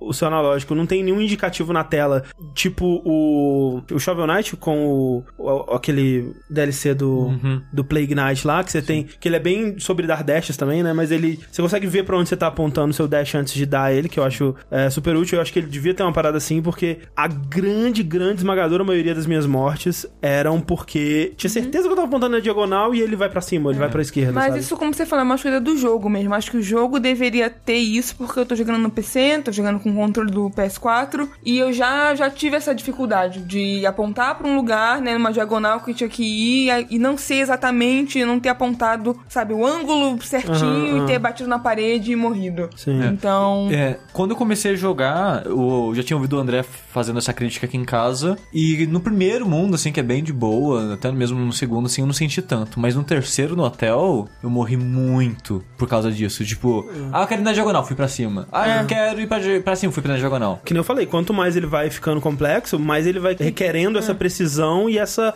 velocidade, sabe? Você tem momentos que você tem que fazer isso muito rapidamente, essa, essa troca, né? De várias vezes. Então, era muito frustrante, me deixava muito nervoso, porque, tipo, eu sei o que eu tenho que fazer, eu tenho essa habilidade, eu consigo fazer isso, mas é, é esse controle que tá me fudendo, sabe? Me deixava frustrado pra caralho. Mas você acha que se você tivesse jogando ele num D-pad... Eu acho que ficaria- resolveria boa parte disso. É. Tipo, eu sinto que ainda é, seria estranho, porque no D-pad você teria que apertar dois botões pra diagonal, né? Sim. Não seria ideal ainda, mas eu acho que resolveria boa parte, cara. Porque, pelo menos eu sempre saberia que, ó, pra cima é pra cima, pra baixo é pra baixo, e esse tipo de coisa. Então, é... Jogo de plataforma, modo geral, é melhor no D-pad. É, geralmente é melhor. É, no não, é, eu, eu, eu acho assim, tipo, um dos maiores problemas do Switch pra mim é a Nintendo basicamente assassinar um D-pad Ah. que ela criou pra poder fazer os, os controles iguais para Sim, os sim. jogadores. É.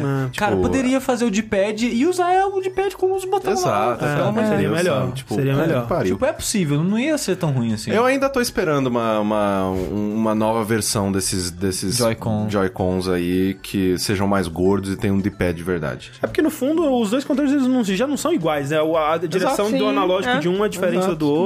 Não custava nada ter feito o D-pad e usar isso como botão. Mas sim, se você estiver jogando do Switch na TV com o Pro Controller, é, de boa. Se você tiver o Pro Controller, é de boa, Sim. exatamente. É, eu tô, eu tô E- pensando em comprar um. E não, e só pra acho que finalizar esse- essa parte do Celeste, comentar mais sobre a temática, né? Ah, que, sim. que ela é muito bem encaixada com a, a jogabilidade, né? Que é sobre você subir uma montanha e enfrentar algo grandioso e não se sentir capaz. Quando o jogo introduziu a, a, né, a temática, o que ele ia falar, eu falei tipo, opa, sabe? Porque é muito sobre, sobre síndrome do impostor, ansiedade, depressão. Depressão, é. Como eu falei, achei interessante, foi isso que acabou. Porque que- eu quis jogar basicamente que eu falei, pô, eu eu admiro o trabalho do estúdio Mini Boss, eu gosto muito, né, do trabalho da Mori, do Santo, e eu falei, né, já vou ficar de olho pra ver se eu jogo. E saber que o jogo fala sobre isso me deixou ainda mais entusiasmada pra prosseguir. É, eu vou dizer que se não, ele não tivesse a história, ou se a história dele fosse uma coisa mais boba, tipo do Super Meat Boy assim, eu provavelmente não teria terminado. Não, exato, é. Eu Como... provavelmente teria abandonado no É. começo. Eu não achei a história tão incrível e fantástica quanto eu já vi pessoas na internet achando. Por exemplo, o Lucas do Nautilus, ele amou a história né, do jogo. Sim. Assim, eu não me apaixonei pela história e pelos personagens do jeito que ele se apaixonou, mas sem dúvida foi algo que me impulsionou e eu queria saber pra onde que aquilo tava indo. E é muito bonito, é, é uma história contada de uma forma madura sobre um assunto delicado e ela faz isso de uma forma muito responsável, muito delicada e, e Sensível, sensível imagina. e É, eu imagino terminando e amando também. Eu posso estar enganada, né? Como eu falei, eu só joguei mais 3 horas, o que não é nada, perto de 10 ou mais horas que o jogo vai ter. E- Mas eu me imagino gostando muito, assim, de uma maneira que eu não esperava. É, o que eu vou dizer é que quando você termina, né, o jogo, o o modo normal, né? Se você tiver meio que seguindo pelas fases e pegando os lado B, mas não indo por eles, você basicamente não jogou nenhum terço do jogo ainda. Porque ele tem os lado B, que são é, onde você vai passar mais tempo do que você passou no jogo normal, É, com vai certeza. duplicar o jogo. É, pelo menos duplicar o jogo, porque é como se fossem os mundos remixados de uma forma muito mais difícil, como o Sushi Dark World do Super Meat Boy. E tem ainda um lado C, que é mais, mais Caraca. fases ainda, é, ainda mais satânicas. Eu, eu não quero nem ver, eu, eu não quero, eu não vou jogar, eu não, não quero saber. O, o foda é que eu descobri, assim, é algo que eu venho percebendo com o tempo, mas o Celeste acho que foi, tipo, o que me fez realmente, não, eu acho que é isso. Eu não gosto de jogo de plataforma. eu acabei de descobrir isso, sabe? Eu gosto de alguns específicos, tipo, sei lá, Super Mario World, Mario 3, alguns mais antigos, assim. Talvez porque eu gostava tanto na época, eu ainda Aham. consigo me divertir hoje em dia. Gosto de plataforma de ação, tipo Mega Man, Mega Man X, Hollow é, Knight. Hollow Knight, Metroidvania de modo geral. Mas o, o jogo que é puramente plataforma, Plataforma, é. não, não vejo mais graça. Não é algo que me dá muito prazer ou diversão ou o que seja. Porque, tipo, que eu falei, Super Meat Boy eu acho legal, eu quero gostar, mas eu não consigo passar nem do segundo mundo, sabe? Tipo, não de dificuldade, mas tipo, é, não quero Eu não tenho motivação, isso. eu sinto preguiça. Eu falo, tipo, não tem nada aqui que né, me motive, me cative, me, me prenda Sim. a esse mundo. A mesma coisa com o The End Night, eu acho o tema do End Night mais interessante, a, a parada do mundo, os segredos mais interessantes que o do Super Meat Boy. Mesmo assim, não consegui é, me animar pra terminar o jogo. Ori in the Blood Forest, eu acho que foi por isso que eu não gostei tanto É, dele. ele é muito mais um jogo de plataforma. É, eu acho que esse foco em plataforma, em desafio de plataforma, eu acho que foi algo que me desanimou um pouco nele. E o Celeste foi pro mesmo caminho, sabe? Se não fosse pela história, eu não teria jogado o terceiro mundo. Uhum. Eu teria parado ali no segundo mesmo. E falei, ah, eu já entendi Você que o tá jogo no quer terceiro fazer. mundo ainda? Eu terminei o terceiro e parei. Eu Ok. vou pro quarto, né? Eu acho que o mundo que você tá agora é um mundo que tem vento e é a pior mecânica. Não põe um vento em jogo de plataforma, gente, por favor. É, e tipo, se não fosse pela história, eu teria abandonado o jogo né, no segundo mundo, não teria jogado o terceiro. Mas a história no terceiro não andou muito, não fez muita coisa. O que já me deu preguiça e eu já não quero muito mais jogar o quarto, sabe? Aí, tipo, eu levei, sei lá, duas horas pra chegar onde eu tô e saber que você levou 10, É. eu não, não sei se quero jogar mais 8 horas esse jogo, não, cara. Pois é, Assim, provavelmente você vai chegar com menos tempo que eu, porque eu imagino que você tenha morrido menos, que nem tava vendo o Heitor, ele quando ele terminou o jogo, ele tinha morrido 1300 vezes, mais ou menos. Eu tinha morrido umas 2500, sabe? Então é um pouquinho a É, eu mais. acho que o assim. Heitor ele tá melhor, porque... Não, o, o Heitor, ele é, ele é bem bom jogo de plataforma. É, porque, tipo, no último mundo eu já morri umas 180 vezes, assim. É. Mas, assim, o jogo é carismático pra É, caralho. nossa. O, o, aquele sonzinho característico Aquele do Thor, falando.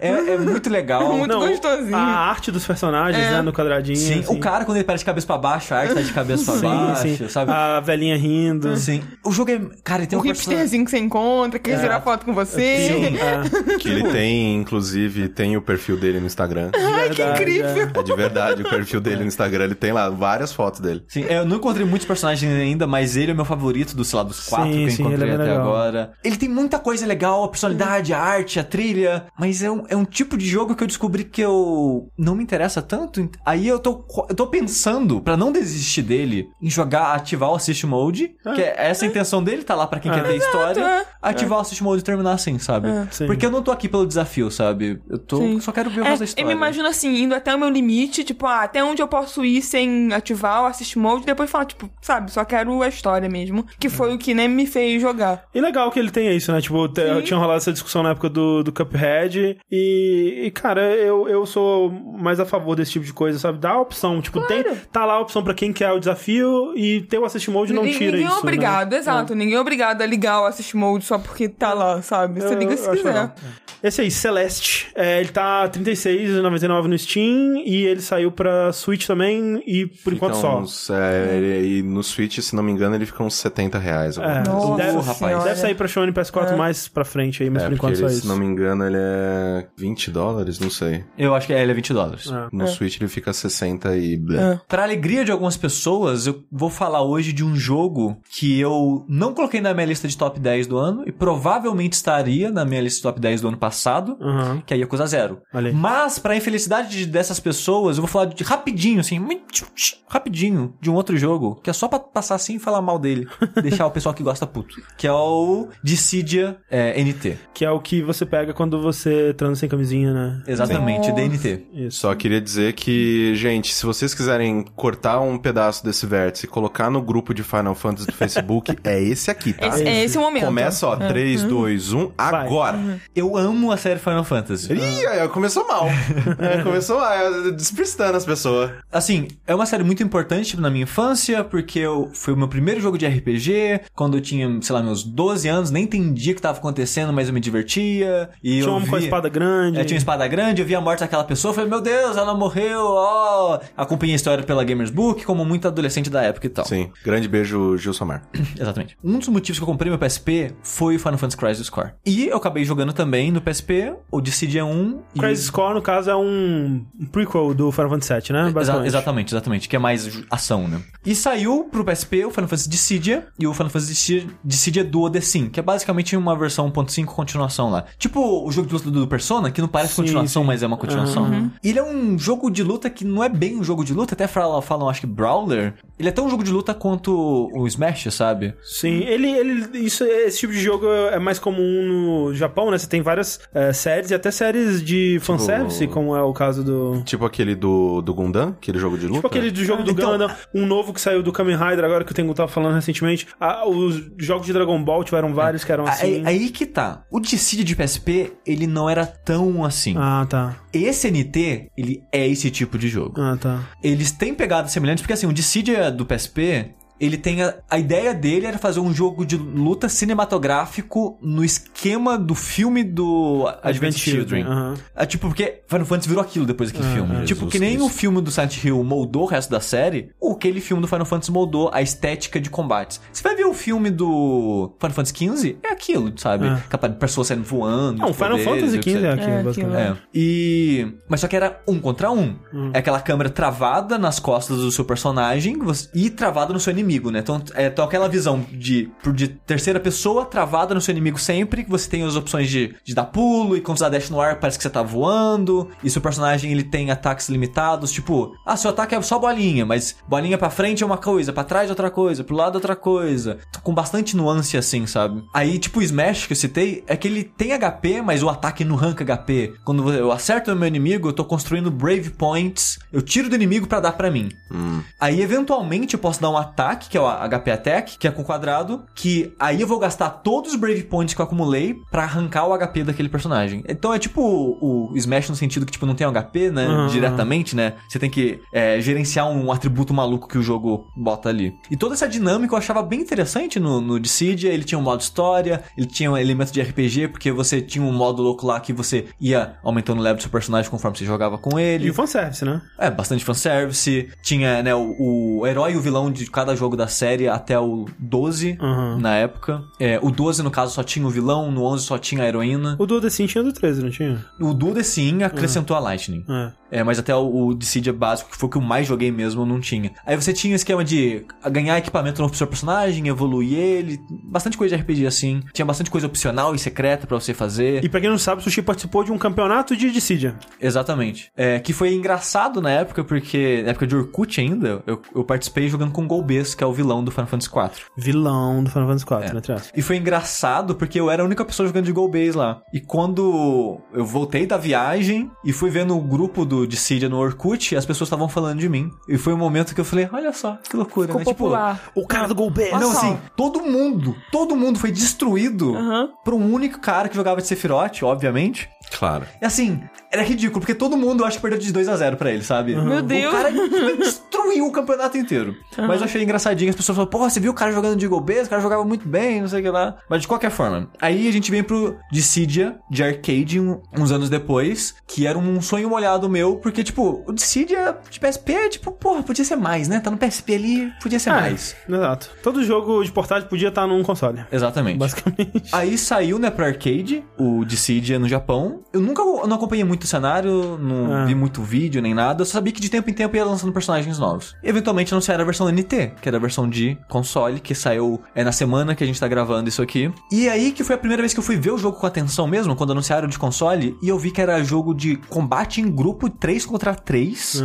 E é totalmente aquele Gundam Versus que a gente Uma arena jogou. meio louca. É uma arena grande, algumas menores, outras maiores, umas verticais, outras menos verticais, mas é uma arena grande, onde vão ter três pessoas enfrentando outras três pessoas. E a partida é a seguinte: todo personagem tem esse esquema que eu falei do Brave Point, do DCD, do DCD original, só que não é tipo uma vida cada um. Todos, os- as duas equipes compartilham três vidas entre elas. Então se começa a luta entre lá, três retângulos vermelhos, três retângulos azuis formando uma barra. Quando um personagem daquele time morre, perde um, um pedaço daquela barra. Então é o primeiro time que derrotar três vidas do outro, pode ser a mesma pessoa ru- ruim no time ali que morreu três vezes Ah. seguidas e acabou a partida. Cara, essa dinâmica de grupo eu acho uma bosta, velho. Eu acho muito chato, é uma É. zona, porque você tá lá focando num cara, aí vem um cara atrás de você e acerta você, aí te manda pra puta que pariu. É, eu não gosto, velho. Eu não, eu não gosto dessa É dinâmica. meio bagunça, né? É. O modo história, velho, é uma coisa.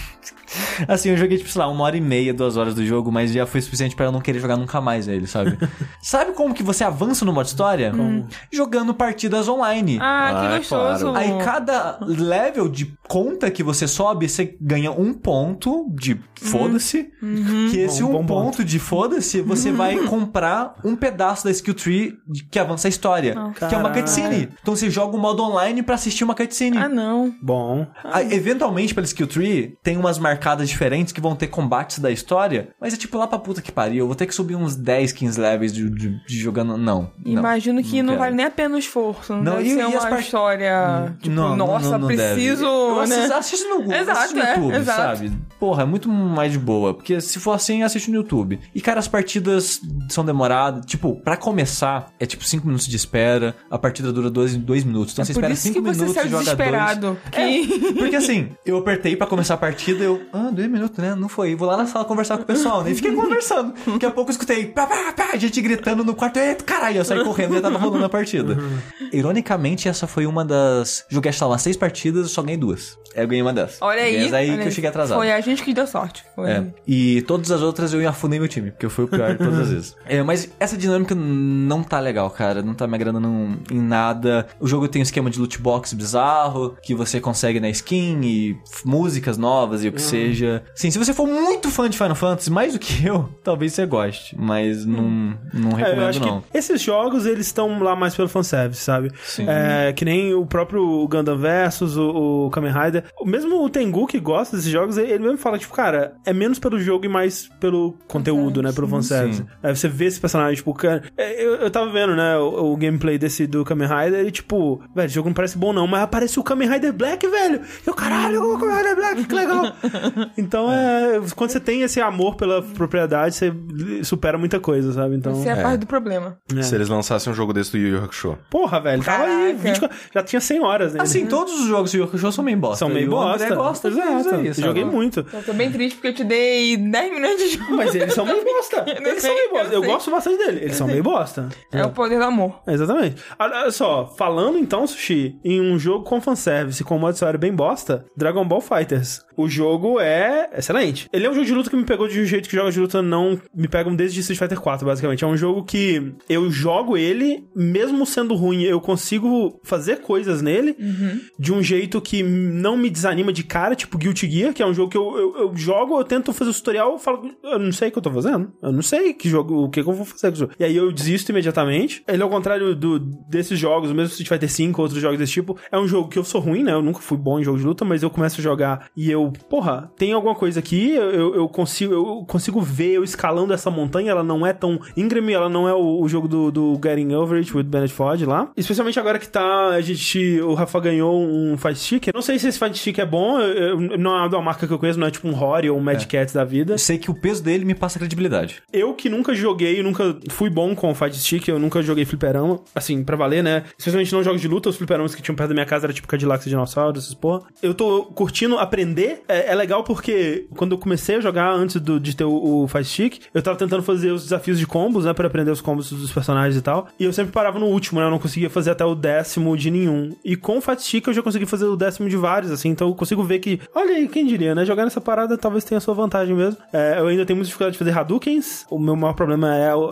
o manuseio ali da alavanca, mas eu acho que isso é prática. E as mecânicas do jogo, elas são simples. Simples com profundidade. Exatamente. Você consegue pegar elas, você consegue entender o que elas fazem. Num primeiro momento, algumas podem parecer overpowered, né? A internet tava chorando aí do- dos Key Blasts e tal. Sim. Mas tem um, um botão. Se você apertar um botão, você já quebra essa estratégia É, da o- pessoa. tudo que você pode fazer nesse jogo tem uma resposta que é menos sobre execução e mais sobre estratégia, sabe? E eu acho que isso é muito legal. É um jogo que ele tem uma parede mais baixa, né? especialmente porque você pode começar lá com os combos de, de, de só dar, Aperta apertar quadrado, aperta botão e tal. E vai acontecer umas coisas loucas, bonitas, né? Que o jogo é bonito pra inferno, assim. É, mas à medida que você vai se aprofundando, você vai percebendo que tem mais, né? Então, ele trilha essa coisa da, da acessibilidade com a profundidade de uma forma que eu não vi há muito tempo, né? Em jogos de luta. Então, é um jogo que ele, eu, eu quero continuar jogando, eu quero continuar aprendendo sobre ele. Mas o modo história é muito bosta, cara. É, e é triste porque você precisa terminar o modo história pra liberar a Android 21, né? Que é a personagem nova. Sim. O modo história, ele parece ser é, a primeira ideia que alguém teve, tipo, vamos fazer um modo história de Dragon Ball, como que a gente faz isso? Hum, e se o jogador, ele aparecesse no corpo do Goku, aí o Goku perdeu a memória, aí você não sabe o que aconteceu, aí os, os guerreiros estão ficando fracos porque estão aparecendo clones, mas a única maneira do- dos guerreiros é, lutarem contra os clones, que são super fortes, é eles, eles serem possuídos pelo jogador, e aí o jogador entra no corpo deles e controla eles pra lutar contra esses bichos. Bem conveniente. Bem conveniente. E aí os clones, obviamente, são de todos os personagens da série, né? E aí, ó, claro. todo Pra mundo todo aparecendo. Exatamente. É, claro. E é isso, aí você vai jogando e tal. Mas assim, por pior que seja a história, a história é muito ruim, pelo amor de Deus, gente. Que vergonha. É, uma- a presença do modo história é, é uma coisa legal. Eu, eu gosto de jogos de luta que tem um modo história porque é algo que te motiva a continuar experimentando. Tipo, é, é te dá uma desculpa além de ficar no, no practice treinando combo ou dar a cara de, de uma vez no, no modo online, que é sempre bem intimidador, assim, pra mim. Você consegue ficar brincando com o, o- o- com com a máquina, né? E aprendendo as mecânicas e deixando elas mais internalizadas, transferindo elas um pouco pra memória muscular, assim, antes de você se enfrentar de, de vez. O jogo também tem o modo arcade, né? Que tem, É. tipo, uma parada meio Mortal Kombat, né? Que tem, tipo, a- tipo uma torre, entre É, aspas, é. de inimigos que você pode escolher a quantidade pela dificuldade e enfrentar. E se você, por acaso, terminar com ranquear a- o hard com o Goku ou o Vegeta, você libera o modo azul deles. Isso, que é outro personagem. Eu tava com essa dúvida e realmente abre outro personagem que é o. É, é outro totalmente diferente? É, outro. Você escolhe ele é, na, no coisa. Eu não sei o quão diferente eles são de jogar, mas é, a gente não tem tanto conhecimento assim de, de jogos de luta pra poder falar com muita profundidade, com muita propriedade sobre o jogo. E eu joguei pouco ainda, né? Eu, eu não joguei nenhuma partida online, por exemplo. É, mas eu quero jogar e eventualmente eu quero falar mais sobre ele aqui mais profundamente. Quem sabe com pessoas que sabem falar melhor sobre é, jogos de luta aqui. Desculpa não saber falar de jogo de luta. É, mas eu tô gostando bastante de Dragon Ball Fighters. Eu só queria encerrar aqui dizendo que Dragon Ball é bonito pra caralho. É bonito Todo mesmo. o carinho que ele tem pela série, de fazer as referências, É. os especiais mudarem de acordo com os personagens, os, os finais dramáticos entre é, os, os inimigos e tal. Parabéns, velho. Tem muita Eu- coisa legal também de, tipo, sei lá, detalhezinho besta mesmo, assim, de, se você tem o, o Kuririn na sua party e Android 18, que é a esposa dele, porque o assist dela é o 17, aí se você tá com o Kuririn, vira o Kuririn o assist dela. Ah, Legal. olha aí. E tem vários detalhezinhos assim que é muito legal, cara. Então, não, é, eu- de- desde de comentários, assim, quando, no começo da luta, né, que um fala pro outro alguma coisa e tal. Não, mas é que eu não entendo nada nem de jogo de luta, nem de Dragon Ball, mas assistindo você jogar, eu falo, ah, que né, que jogo, como você falou, tem um carinho ali envolvido, tem um esmero ali, ele é muito bonito, e eu falei, hum, parece, né, parece top Podia ser gosta. só um anime melhor, né? O Super, no caso. É. Não fala mal de Dragon Ball Z aqui, não. Não, assim. Você vai falar que gosta de tudo, até o Majin Buu. Não, assim, o, o Dragon Ball Z, ele é dois terços um bônus. episódio de hoje, vou te comer. Não gosto de Majin Buu, não gosto tanto assim do céu, mas antes disso é um dos melhores animes shonen que já foi feito da história do ser humano. Falando em shonen da porrada e japonês, vamos falar de Yakuza Zero aqui? Opa! Assim, eu. Eu tô aqui agora no- numa sessão do. A. A.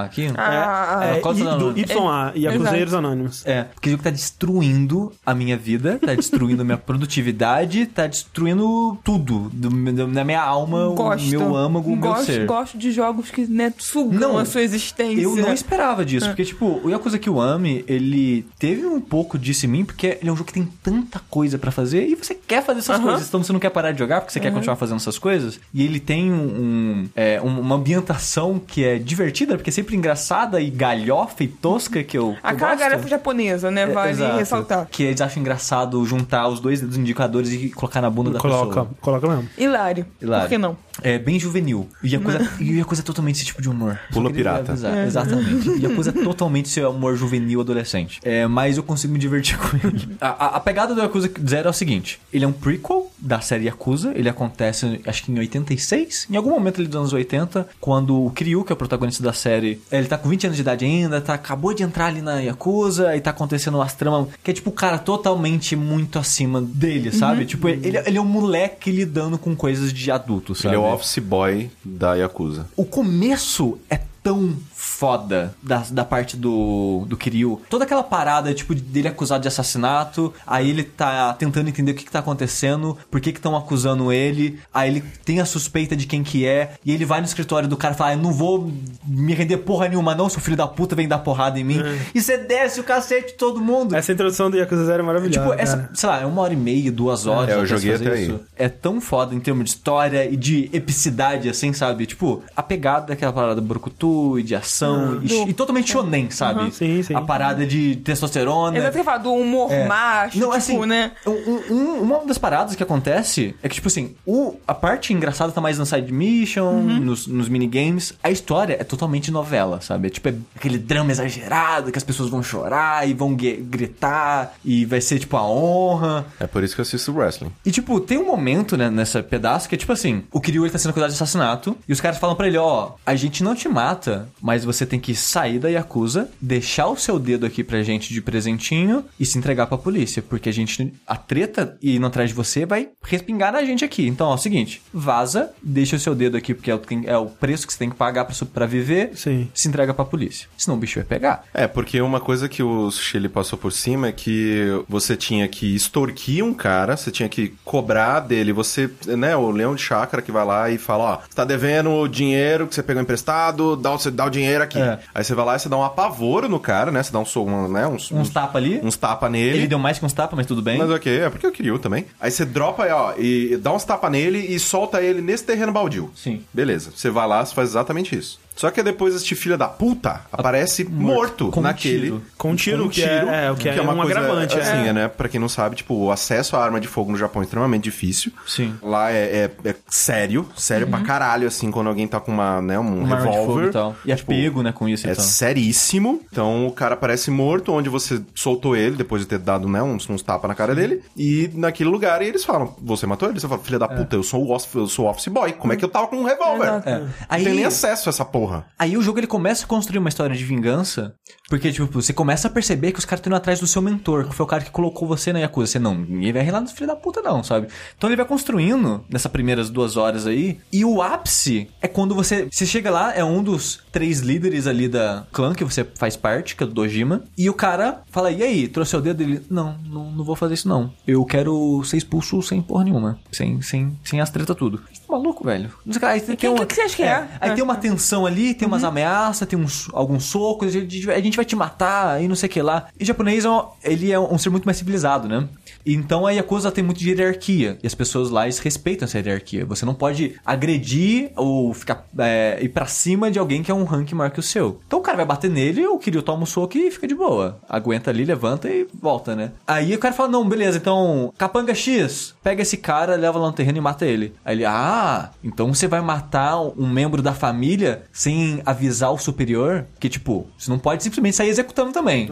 Tá pensando que Yakuza é bagunça? Exatamente. Aí o cara fala, ué, mas você não acabou de falar que você queria virar civil? Pronto, você é civil. Aí ele, ah, é? Ah, é? Sou civil? Eu então sou agora civil, eu posso dar então, porrada em filho da puta. Ele vira e desce o soco mais satisfatório da história do Shonen. Adoro. E, cara, Adoro. e na hora que ele vira e fala, ah é? Agora eu não preciso mais aguentar, calado, e você desce o cacete em todo mundo, é uma delícia, sabe? É maravilhoso. Então o jogo ele vai crescendo nessa escala, assim, e ele tem muitos momentos satisfatórios, seja no drama, porque aos poucos né, você vai começando assim, se importar com os personagens, com o seu amigo, o, o Nishiki, com o cara que te coloca na família, né? Seu, o seu pai, entre aspas. E, e, cara, tem uns momentos dramáticos ali que o meu sonho é que esse jogo fosse nível de produção The Last of Us, sabe? Porque assim, esse jogo ele tem. Ele foi feito pra PS3 também. Então ele tem muito gráfico de PS3. Ele tem totalmente uma cara de um jogo de PS3. E um baixa renda ainda, sabe? Ele não é um jogo pica do PS3, assim. Sim, sim, sim. Ele é bom porque ele é divertido, porque ele é engraçado, porque a história é interessante e cativante. Mas as cutscenes são meio simples, sabe? Não são. são meio bobas até. Mas o modelo dos personagens eu acho lindíssimo. Assim, aqui tem umas cutscenes, tem cutscenes e cutscenes, né? Tem É, umas tem que, umas que eles ficam só parados, assim, aparece o texto. É, que são bem raras, por sinal. Com uma cara e- bem acorda, assim, tipo. E hum. tem umas que, tipo. É, tem umas que quase são CG entre aspas, Nossa assim. senhora, velho, bonito demais. É, que é um modelo que não tá durante o jogo. É, que, né, todos os. isso é importante dizer, assim, que, tipo, geralmente eles pegam atores, né? Tipo, pra, pros papéis principais é, é, e tal. É, com, com ao longo dos anos da série eles começaram a fazer isso. E aí, né, as feições, assim, exatamente, né, capturada daquele ator. E é, é impressionante, cara. Você vê os poros do cara. Sim, e te- teve uma cena que foi bem dramática, assim, do. to- todo, foi toda uma, uma sequência, assim, de cutscenes. Porque, tipo, era o Kiryu no esgoto, aí depois o Kiryu discutindo com o cara numa boate, e depois o Kiryu discutindo com o Nishiki. Todas essas, essas cutscenes, que foi, tipo, 30 minutos de cutscene sem parar, basicamente, são muito boas. A discussão, o drama, a maneira que constrói os personagens, eles evoluem nessas cutscenes, são muito boas. É, Eu, eu realmente acho que são muito bem escritas. Só que, né, a performance fica devendo por causa, né, da limitação financeira do cara. E, cara, se, cara, se, nossa, eu queria muito, muito. Seria, tipo, um, um jogo que explodiria como muito, sabe, no ocidente, assim. E a coisa 6 tá vindo aí, tá mais bonito. Mas, eu, cara, é o 6, né, velho? Aí não tem, Tem como jogar jogar. Eu não joguei o 3, É. 4, 5, então fodeu.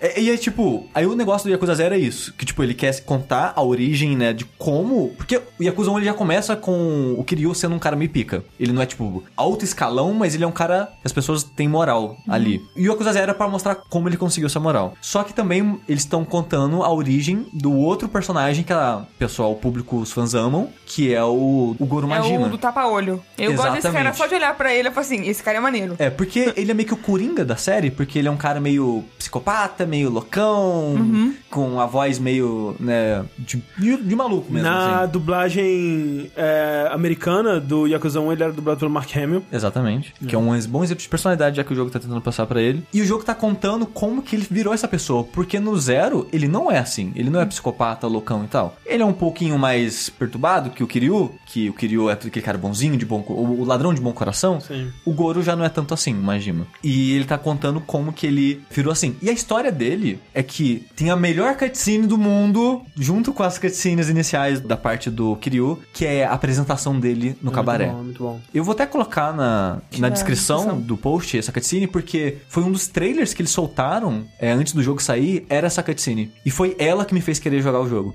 Porque ela- eu nunca tinha assistido nada de Yakuza até então, e vendo aquele trailer eu falei, caralho, isso é muito bom. Como assim eu nunca consumi isso na minha vida, sabe? Então eu vou colocar pra talvez convença as pessoas. Então vai lá dar um pulo no post que eu devo colocar o link lá. Ou procura no Google, né, a apresentação do Goro Majima. Eventualmente, o Goro ele é contratado pra assassinar uma pessoa. E de- quando chega na hora de assassinar, e isso é uma coisa que eu acho muito legal, que o matar na- no, no mundo da Yakuza, do, do jogo, tem um peso gigantesco. É tipo, cara, é matar uma pessoa. E cara, em jogo matar é tão banal que ver um jogo que matar é algo Pesado, pesado uhum. e que as pessoas não querem. Tipo, o Majima, que é um psicopata, ele não quer matar uma pessoa. Porque, tipo, ele não quer dar esse salto. É, e talvez foi dar esse salto eventualmente, não terminei o jogo, mas foi talvez eventualmente dar esse salto que fez ele surtar e virar o psicopata que ele é nas outras, nos outros jogos. Mas a princípio ele vê a pessoa e fala, cara, eu não quero matar essa pessoa. E vira, vira aquela parada meio que o profissional, sabe? Que ele acaba tendo uma protegida que ele tinha que matar, mas ele não tem coragem de matar, então ele resolve proteger ela da, da Yakuza, sabe? Sim, sim. E a maneira que o jogo começa a construir a relação dele com essa pessoa é muito legal. Toda vez que é uma cutscene dos dois conversando, eu, eu fico muito feliz. Que é muito legal acompanhar os dois conversando e os dois se abrindo e você aprendendo sobre a vida dos dois. É, é muito, muito, muito legal. É, então a parte dramática né, do, do jogo eu tô gostando bastante. Ela é de fato melhor que a parte é, dramática do Kiwami. É uma coisa que o André comentou, né? Que ele viu algumas pessoas falando, né? Que tipo, eles foram aprendendo a contar essa história, esse tipo de história melhor, né? Eles foram evoluindo nessa narrativa. E o Zero aparentemente é o ápice disso. Eu acho que o 6 não ultrapassou, porque eu não vi tantas pessoas assim falando do 6, que já saiu no Japão, né? É, mas o Zero tá excelente. O foda que tá destruindo minha vida é que o jogo tem muita coisa pra fazer. Muita coisa pra fazer. Porque o Kiwami, ele era basicamente um, um jogo de, de escanteio, assim, tipo, ó, vamos fazer um remake aqui do primeiro? Vamos, mas né, simples, sem muitas ambições. Tem a história, as cutscenes refeitas na engine do Yakuza Zero, tem side missions e coisas novas, mas é pouca coisa, eu acho que em 40 e poucas horas, 40 horas, eu fiz todas as side missions e terminei o jogo. Que é bastante, inclusive. É. Te fala de 40 horas como se fosse É. nada. Uma coisa que Um eu final amo. de semana. Não, e a coisa que eu amo, eu já tô com umas 45, não tô nem na metade do jogo. Aham. É o jogo que eu vou levar 70, 80 horas pra fazer tudo. Ou não, porque ele é um jogo que ele consome muito tempo a princípio, pelo menos pra mim, mas eu vejo que daqui a pouco eu vou, puf, termina a história. Porque assim, é dois capítulos do Kiryu, dois capítulos do Majima. Dois capítulos do Kiryu, dois capítulos do Majima. Cada um se passa numa cidade, cada um com suas próprias side missions, com seus próprios lugares pra frequentar, NPCs pra conhecer. Ah, então são dois tipo de- jogos, né? É basicamente dois jogos. Ah. A parte do Majima é menor, tipo, o Kiryu tem 60 side missions, o do Majima acho que tem 20 ou 40. É, tem, tem menos coisa pra fazer do Majima de modo geral. Só que, como se não bastasse todas as minigames, todas as side missions, todas as pessoas que você pode fazer amizade, todos um milhão de coisas que você pode fazer no jogo, ele colocou um sistema de você ser dono de um, de um negócio. Na parte do Kiryu, você vira um agente imobiliário que você começa a comprar pontos da cidade. Só que você, tipo, você vira proprietário do lugar, mas o lugar continua funcionando. É, eu não sei como é que funciona na vida real aquele, aquele sistema, mas de qualquer forma. Você compra estabelecimentos. É, cabaré, uma loja de É, coisas. meio que né, a pessoa, o, propri- o proprietário não, a pessoa que aluga, né, vai te pagando Exato, é. pra... Exatamente, é como se eu comprasse... É, tem muita gente que faz isso, e lá, alugasse de mim. três apartamentos, dois, e aluga pra, né, gerar renda ali Exata- daquilo. Exatamente. Ah, Então, o jogo ele tem um sistema e é uma história, é todo um arco narrativo focado só nisso. NPCs que só estão nesse negócio, uma evolução narrativa dos personagens e da cidade que só tá nessa parada. Se você não investir nisso, se perder um pedaço do jogo, grande até disso. Sim, sim. Então, tipo, é, o jogo de- de- é, divide Kamurocho em cinco partes, aí cada parte é gerenciada por uma pessoa, e essas cinco pessoas fazem o, glo- o conglomerado dos cinco bilionários, que juntos os cinco bilionários comandam essa cidade. É que né, Kamurocho não é bem uma cidade, mas eles falam city, né? Então, aos poucos, você vai, ser- vai dominando aquele, uma região, e quando você domina uma porcentagem específica, a pessoa chama. Tem, tipo, ah, você dominou 30%, tem uma cutscene. Ah, você dominou 60%, ele te chama pra um duelo de um minigame daquela região. Tipo, ah, vai ser. Vai ser, sei lá, é, dança, vai ser boliche, vai ser karaokê, Vai vai ser- ser é, alguma coisa. Vai ser assistir o vídeo pornô pra bater punheta. Nossa. É, tem Quem E pelo mais que você já falou, essa parte é meio que minigame de gerenciamento, né? Que você Sim. tem que alugar e você. Aluga não, você, né? Você compra e aluga pra alguém, e aí você tem que ver o negócio dos funcionários, e tem o horário dos É funcionários. porque assim, eu compro e deixo alugando pro estabelecimento que já existe. Uhum. O, que, o que acontece é, eu tenho que colocar um gerente pra Isso, gerenciar é. a região, aquela região, e um segurança pra fazer a segurança pra vir, vir uns outros caras e fazer a roça né, nos estabelecimentos que eu tô protegendo. Tipo máfia mesmo. Só que esses caras vão cansando. Então eu- você tem que ir trocando gerentes e fazendo uma dança das cadeiras pra trocar as regiões e tal. E também você pode contratar consultores, aí você contrata consultor pra ir naquele estabelecimento e melhorar ele de alguma maneira. Aí você vai subindo o rank daquele estabelecimento e ele vai gerando mais renda pra você. Quem diria que Streets of Rage ia virar isso, hein? É. E cara, a maneira que você consegue mais gerente, a maneira que você consegue mais segurança, a maneira que você consegue mais consultor é fazendo side mission. Porque aquele cara que você conheceu no side mission, ou, ou o cara que você fez amizade, tem pessoas específicas que você vai criando amizade, né? Eles acabam, pô, você fez, né? A gente se conheceu aqui e tal. Liberando eu, eu posso te mais ajudar oferecendo meu serviço e tal. Tem uma side mission maravilhosa, que é da Dominatrix. Sim. É muito boa aquela missão. Acho que é uma das minhas favoritas dos dois jogos que eu joguei por enquanto. Eu ia falar da série inteira, mas só joguei dois. Essa side mission você tá ensinando uma Dominatrix que não tem dom nenhum pra isso. Era só uma pessoa que, tipo, eu queria tentar uma coisa diferente. Basicamente isso. Eu queria eh, ser uma pessoa mais, né, extrovertida, que as pessoas falam que são muito quietinhas, não sei o Muito submissa, É, e eu é. queria mudar isso. Eu queria botar moral nas pessoas, mas ela não consegue. Tipo, ela, é, seu otário, seu pervertido, desculpa, desculpa, sabe? Ela, tipo, ela xinga e pede desculpa, ela bate e pede desculpa. E, e ela pede, por favor, me ajuda a ser uma pessoa que, tipo, que vai ser uma boa dominatrix. Ah, essa missão você só vai conversar com ela É, e responder perguntas e a- do- das que eu joguei e assisti, né? Que eu tô. Eu não tô jogando, eu tô acompanhando o gameplay do Giant Bomb, que tá bem legal. Hum, Tem muitas que é assim, né? Que tipo, ele te dá uma situação, aí te dá algumas opções pra você escolher, e dependendo do que você escolher. É, tem muitos amigos que, é só isso, é só conversa. É. Eu, eu gosto delas Sim, sim. mesmo assim. E no final, é, tem um cliente principal dela, que, né, depois que você ensina ela, você vai lá e ajuda ela nela a ter uma sessão com ele e tal. E depois esse cara se oferece pra ser um consultor de, de cabarés e coisas de coraçãozinho. Que, que o jogo ele ramifica, tipo, coisas que são um prédio, que eu não sei necessariamente o que quer dizer, coisa que é estrelinha, que é entretenimento e diversão, tem, é, tem comida, tem loja, essas coisas. Aí a parte que é, tipo, mais, é, mais sexual, digamos assim, é- esse cara, esse é- ele se oferece pra ser um consultor e é um dos melhores consultores disso no jogo. E isso suga a vida de uma maneira, porque assim, você vai lá no seu escritório, você clica no negocinho pra ver o mapa da cidade, aí lá você vai gerenciar tudo e vai apertar um botão pra extrair dinheiro. Aí você vai lá enviar, enviar as pessoas pra extrair dinheiro. Aí uma barrinha começa a encher. Em tempo real do jogo. Então, enquanto suas barrinhas estão enchendo, você vai lá fazer side mission, você vai fazer minigame, vai fazer o que você achar melhor. Aí você olha, putz, terminou a barrinha. Vou lá recolher meu dinheiro. Você recolheu caralhões de dinheiro. Aí você pensa, putz, com esse dinheiro agora eu posso comprar esse, esse estabelecimento. Aí você compra, Adoro. aí você volta pra extrair dinheiro e a barrinha começa a encher. Você pensa, putz, é só 10 minutos, né? Deixa eu ali fazer aquela side mission enquanto isso. Não. Aí você fica preso nesse loop. Só de te ouvir falar, eu já gastei 30 horas. Já gastei, não, já investi 30 horas Não, em sem Yakuza. sacanagem, É. das minhas 40 horas, eu acho que foi 20 nisso. Porque eu já, ter- eu já terminei, eu já dominei a cidade, eu sou dono de toda ela. Quero. No capítulo que liberou isso, dominei a cidade inteira.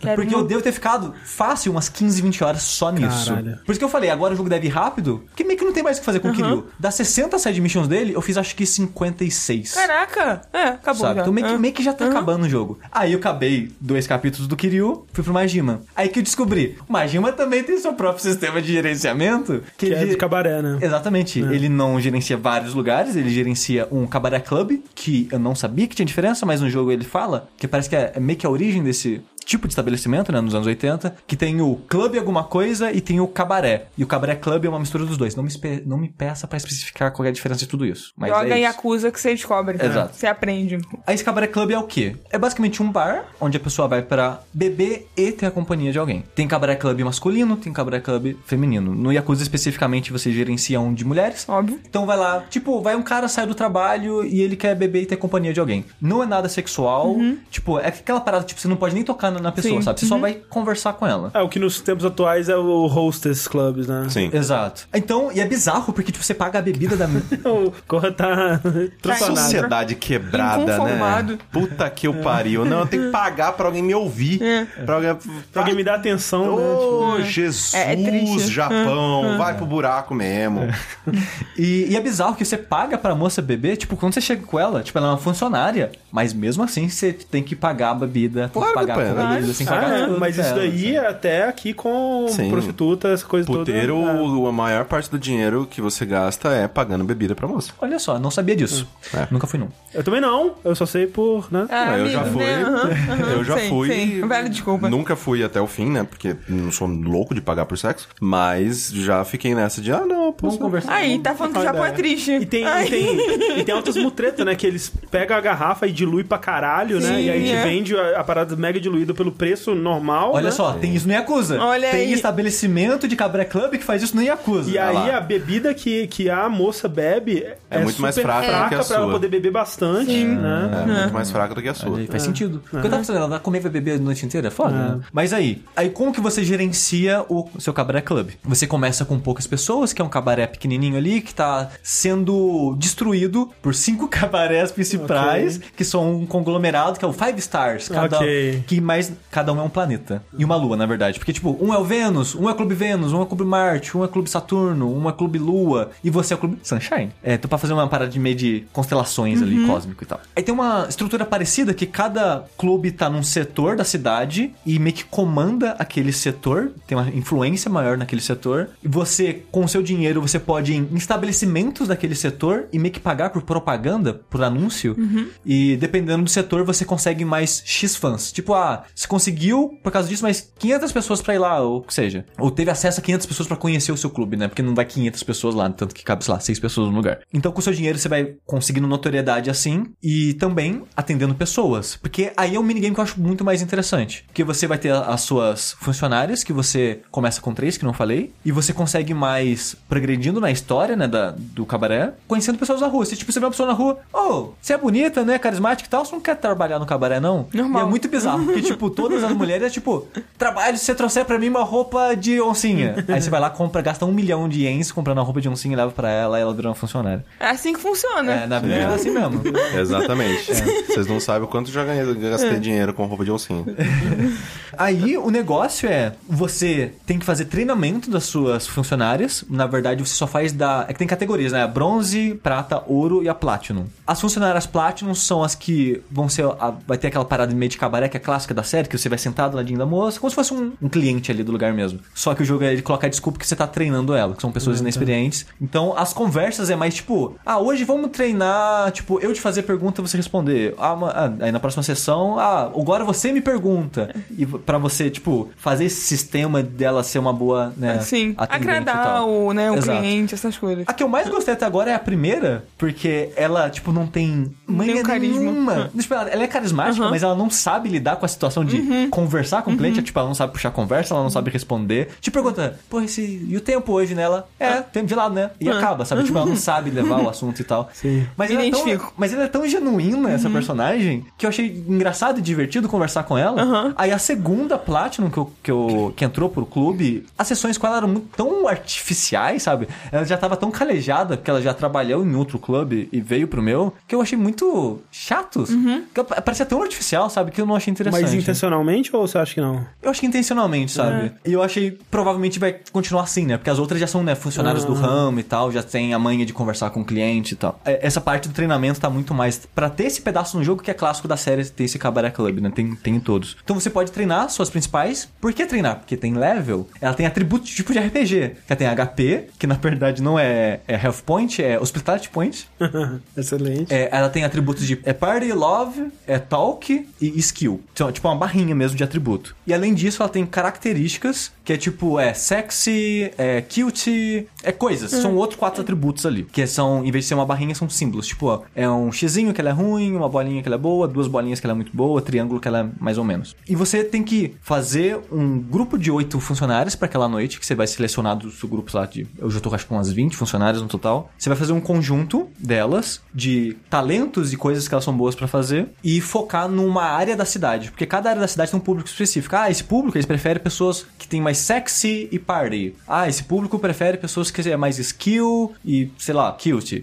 Então você tem que fazer um grupo né, de hostess ali que vai atender bem aquele tipo de público. E durante a, a partida, né, quando você abre o clube, vai ter as mesas, aí os funcionários vão chegando, aí você vê que tipo de pessoa aquele funcionário gosta, aí você fala, ah, ok, essa moça atende aquele rapaz. E as pessoas vão vindo e você vai gerenciando assim. Aí às vezes aconteceu um problema na mesa, a moça chama você. Às vezes ela quer tipo uma toalha, quer que você coloque mais gelo, que não sei o que lá. E eu, eu acho legal isso porque ela faz tipo um símbolo pro cliente não, tipo, não ficar parando de conversar com ele e tal. Então você tem que aprender a ler o símbolo dela e fazer o que ela te pediu. Se você Meu errar, ela, ela perde ponto. Se você acertar sem ela repetir o símbolo, ela ganha um bônus. Então, tipo, tem é um tudo minigame você mesmo. fala, toda de uma giro. mecânica complexa dentro de um jogo que é maior É, e ainda. tem e- outros trilhões de minigames e tal. Então eu tô achando bem divertido Uhum. gerenciar o cabaré. É tipo, tem uma parada de barra de especial, conforme você vai acumulando dinheiro. Aí vai enchendo essa barra que, quando você ativa, é aí você ativa o modo Fever, que vira uma festa e todo mundo começa a gastar mais dinheiro. Tira roupa. E é uma loucura. Tá bem divertido gerenciar o cabaré, é bem mais divertido que gerenciar a cidade, mas igualmente sugando minha vida, sabe? Porque toda vez que você faz um, você tipo, putz, quase subiu o level daquela, ah, eu vou agora fazer o treinamento com essa pra subir mais um pouco do level dela. Ah, o número de público que eu tenho, eu tô quase atingindo a próxima etapa da cutscene da Aí história. você joga mais um pouquinho só pra, É. né? Tá indo mais rápido, que foi com, é, conquistar a cidade com Kiryu, mas eu sinto que eu devo ter mais umas 8 horas aí com Majima. Eu já devo- e eu já devo ter jogado umas 4, sabe? Caraca. Então, vai ter um pra caralho dessas porra aí. Mas, tipo, fora essas partes que suga a vida, né? Dos minigames, das histórias e tal, eu tô achando muito boa a história principal. Que você pode ignorar tudo isso que eu falei e focar, focar na história principal, principal. e terminar o jogo, sei lá, em 20, 30 horas. E é muito boa. É muito, muito, muito boa. Eu tenho dificuldade de recomendar esse jogo porque ele, ele é diferente, né? Ele não é o, o ápice da- do gráfico, ele é meio clunky, o combate não é lá aquela maravilha toda. É, o humor dele não é pra todo mundo. Até a parte dramática, assim, me afeta, né? Eu gosto, mas, tipo, talvez não é pra todo mundo também. É, tem muita gente que pode olhar e achar que é Que é- tudo muito exagerado. É, que nem né? como se fala, que é muito drama japonês mesmo. Sim. Se você pegar, tipo, um, né? é, se você É. pegar um dorama aí pra assistir, Exato. a base é a mesma. Que É é, muito coisa... engraçado que eu tava assistindo Dark e eu falei, caralho, velho, as discussões de Dark parecem um anime. Sério, Porque, assisti. tipo, sabe quando, sei lá, o policial ele vai lá tentar entrar na usina? Uhum. Aí ele, tá tentando me destruir? Você tá tentando acabar com a minha vida? Eu, caralho, velho, nem falaram isso na vida é. real. Aí eu falei, É. caralho, um anime Que nem drama japonês, tem muita essa coisa gritada e eles choram também Sim. como se fosse, sei lá... É tudo bem exagerado. Quer acabar explodir, comigo? é. Caralho, velho, calma, mano. E eu gosto muito disso no, no Yakuza. É, não é todo anime. Tipo, shonen especificamente eu não gosto tanto, mas eu acho que é por causa da enrolação, não por causa desse aspecto né, do drama e da superação e da amizade, da família e honra e o que seja. E também pode não agradar. Tipo, a Clarice eu acho que ela vai ter alguns problemas, mas é, ela consegue evitar essa parte do jogo, tipo... Não, é engraçado, tipo, até essa parte do, ah, gerenciar o cabaré, ou a É. parte do, ah, assistir um vídeo, bater o punheta, eu consigo me ver, né, jogando isso e aproveitando o jogo ao máximo, porque o todo é muito bom, então eu consigo abrir É. uma concessão ou outra, né? Pode ser que eu deteste mesmo, mas ver você falando com tanta paixão e as coisas que eu já vi do jogo, eu falo, pô, eu quero jogar isso e, né, ver se eu vou curtir tanto quanto você Sim, tá é. curtindo. Aí, eu- mas o negócio é o seguinte: eu- como eu sei que ele é um jogo difícil, eu tenho dificuldade de indicar ele pras pessoas. Quando eu joguei o Kiwami, perguntavam pra mim: ah, o que, que você acha melhor começar, o Zero ou o Kiwami? Como eu não tinha jogado o Zero, não tinha muita base pra responder. Agora que eu tô jogando o Zero, já vi algumas pessoas perguntando pra mim: ah, o Zero ou o Kiwami? Os fãs, de modo geral, da série, eles costumam indicar o Zero, porque o Kiwami, que é o remake do 1, ele já leva o Zero em consideração algumas coisas. Tipo, tem um arco de side mission que é sobre o minigame de carrinho lá de controle remoto. Do Autorama. Do Autorama, exato. No Kiwami, tem meio que uma continuação, que tipo, é 20 anos depois, é as crianças que você conhece lá já estão mais velhas, e tem as histórias com ela e tal. Tem algumas coisas assim que continuam a partir do zero. Mas, por ele ser um prequel, ele se aproveita do histórico da série em muitas coisas. Tipo, tem uma side mission que é só conversar com a vidente. Essa é a side mission. E o que a vidente faz é contar o que acontece na série. Ah, eu sinto que o dinheiro vai influenciar a sua vida, não sei o que lá. Tipo, 10 bilhões de ienes vão estar na sua vida. 10 bilhões de ienes é um dos motivos que começa a trama do Yakuza 1 original. Então ela vai, ela vai, tipo, falando em enigmas assim, elementos de, de- não sei se todos, mas de quase todos os jogos da série. Tem o, vilão do Yakuza 2, ele aparece como um adolescente aqui. Um adolescente loiro que desce o cacete nos outros adolescentes e tal. Tem muito desse tipo, putz, que legal, eu vi aquele cara adolescente agora. Que eu acho que é mais interessante se você já tivesse jogado os outros e vindo pra cá. Que parece que é feito com esse intuito, tipo de, olha que legal, aquilo que você já conhece como era antes. É, como chegou coisa, lá. mesma coisa que, sei lá, Metal Gear 3 e 5. Exato, você não vai jogar o Metal Gear Solid 3 antes de jogar o 1, o 1 sabe? É, eu fico um pouco triste, na verdade, porque por mais que eles vão fazer agora o remake, né, já fizeram, né, o remake do 2 e tal, e que ele vai ser lançado no ocidente, tipo, eu fico parado, eu fico, caralho, eu vou ter que esperar o remake de todos até voltar e jogar o zero e, tipo, É, pra eu, poder... eu acho que dá pra. Assim, dá pra começar do zero, porque essas coisas é tipo flavor. Não é algo que vai, tipo, elevar o jogo tanto assim. Você pode começar tanto pelo zero, tanto pelo Kiwami. As pessoas defendem mais o zero porque ele é um melhor jogo de modo modo geral. E é um Mas- jogo mais redondo, com mais conteúdo. Não, mas acho que você falou uma. Antes você falou um ponto importante que o Kiwami é menor, né? Sim. Então, se é pra você ver como é a série, ele já mostra bem Sim. o que é. E se você gostar, você É. parte pra. dedica o seu mais tempo da sua Sim. vida no zero. Exatamente esse é o meu ponto. Que, tipo, o Zero é um jogo melhor? Ele é um jogo melhor. Ele é um jogo com mais conteúdo, mais completo? É. Mas, ter mais conteúdo pra quem ainda não sabe se gosta, não é necessariamente uma Exato, coisa boa. E ele é um jogo que é o dobro do preço. Então, se é um jogo que você vai arriscar seu dinheiro pra ver se você vai gostar, ele não parece uma boa ideia começar do zero. Porque, assim, olhando na PSN brasileira, que ele é exclusivo, né, na- de, de PlayStation, ele tá 230 reais. Meu Deus. O Kiwami tá 107. É, É, né, gente? aí realmente. Pra você começar a série, esse é o principal motivo que eu indico que eu ame, é o preço. Porque se você investir, cara, 100, 230 reais numa parada que é arriscado, Você não pode nem vender depois. exato. É. Tipo, você consegue né, comprar o físico, eu só tô né, Ah, não, usando sim, a PSN sim, é, como sim, base. é. Então, assim, É que físico vai ser mais caro ainda, imagino também. se você quer arriscar a série, eu aconselho que o ame pelo preço. Se dinheiro não é um problema, vai no zero. Mas joga. Que Joga. é muito bom. Eu só tô triste que o, o 6 vai ser agora em março. E, cara, ele tá tão bonito. E ele coloca coisas dessa geração do, do PlayStation 4. Que agora não tem mais load pra entrar na lojinha. Você só chega perto, a porta abre, você entra. Aí quando você tá na cena de, de luta no meio da cidade, você jogou um cara na- no, no vidro da loja, quebra e cai dentro da loja. Gosto. E tipo, cara, eu quero jogar esse Yakuza, mas não pode, porque é o 6. Eu só joguei o 1. E o outro? né? E o zero. É. E aí, tem que esperar o Kiwami 2, que é o remake do 2, sair no ocidente. É, até saiu o remake de todos, o É o 6 já tá feio. o Não, aí, não, aí o cinco. 3 e diante eu jogo do PS3 mesmo, foda-se. É. Porque sem quantos mais, é isso aí. Bah, Quero muito dar uma chance, porque como eu falei, a sua paixão falando de Yakuza é um negócio que, que me emociona e me, me motiva. Eu- mas quem sabe aí estarei, né, nos próximos meses jogando e comentando por aí. E como eu mencionei anteriormente, além do Celeste, eu tô jogando Iconoclasts. Eu ainda não terminei também, mas eu tô quase acabando. Acho que eu tô. Faltam, sei lá, 3, 4 horas. Assim, eu vi você jogando e falta 30 minutos. Sério? É, você tá no finalzinho do No jogo. finalzinho do jogo. É, 30 minutos não, mas É que, tá bem assim, no final. Minha intenção era terminar ontem, né? O dia anterior da gravação desse belíssimo podcast.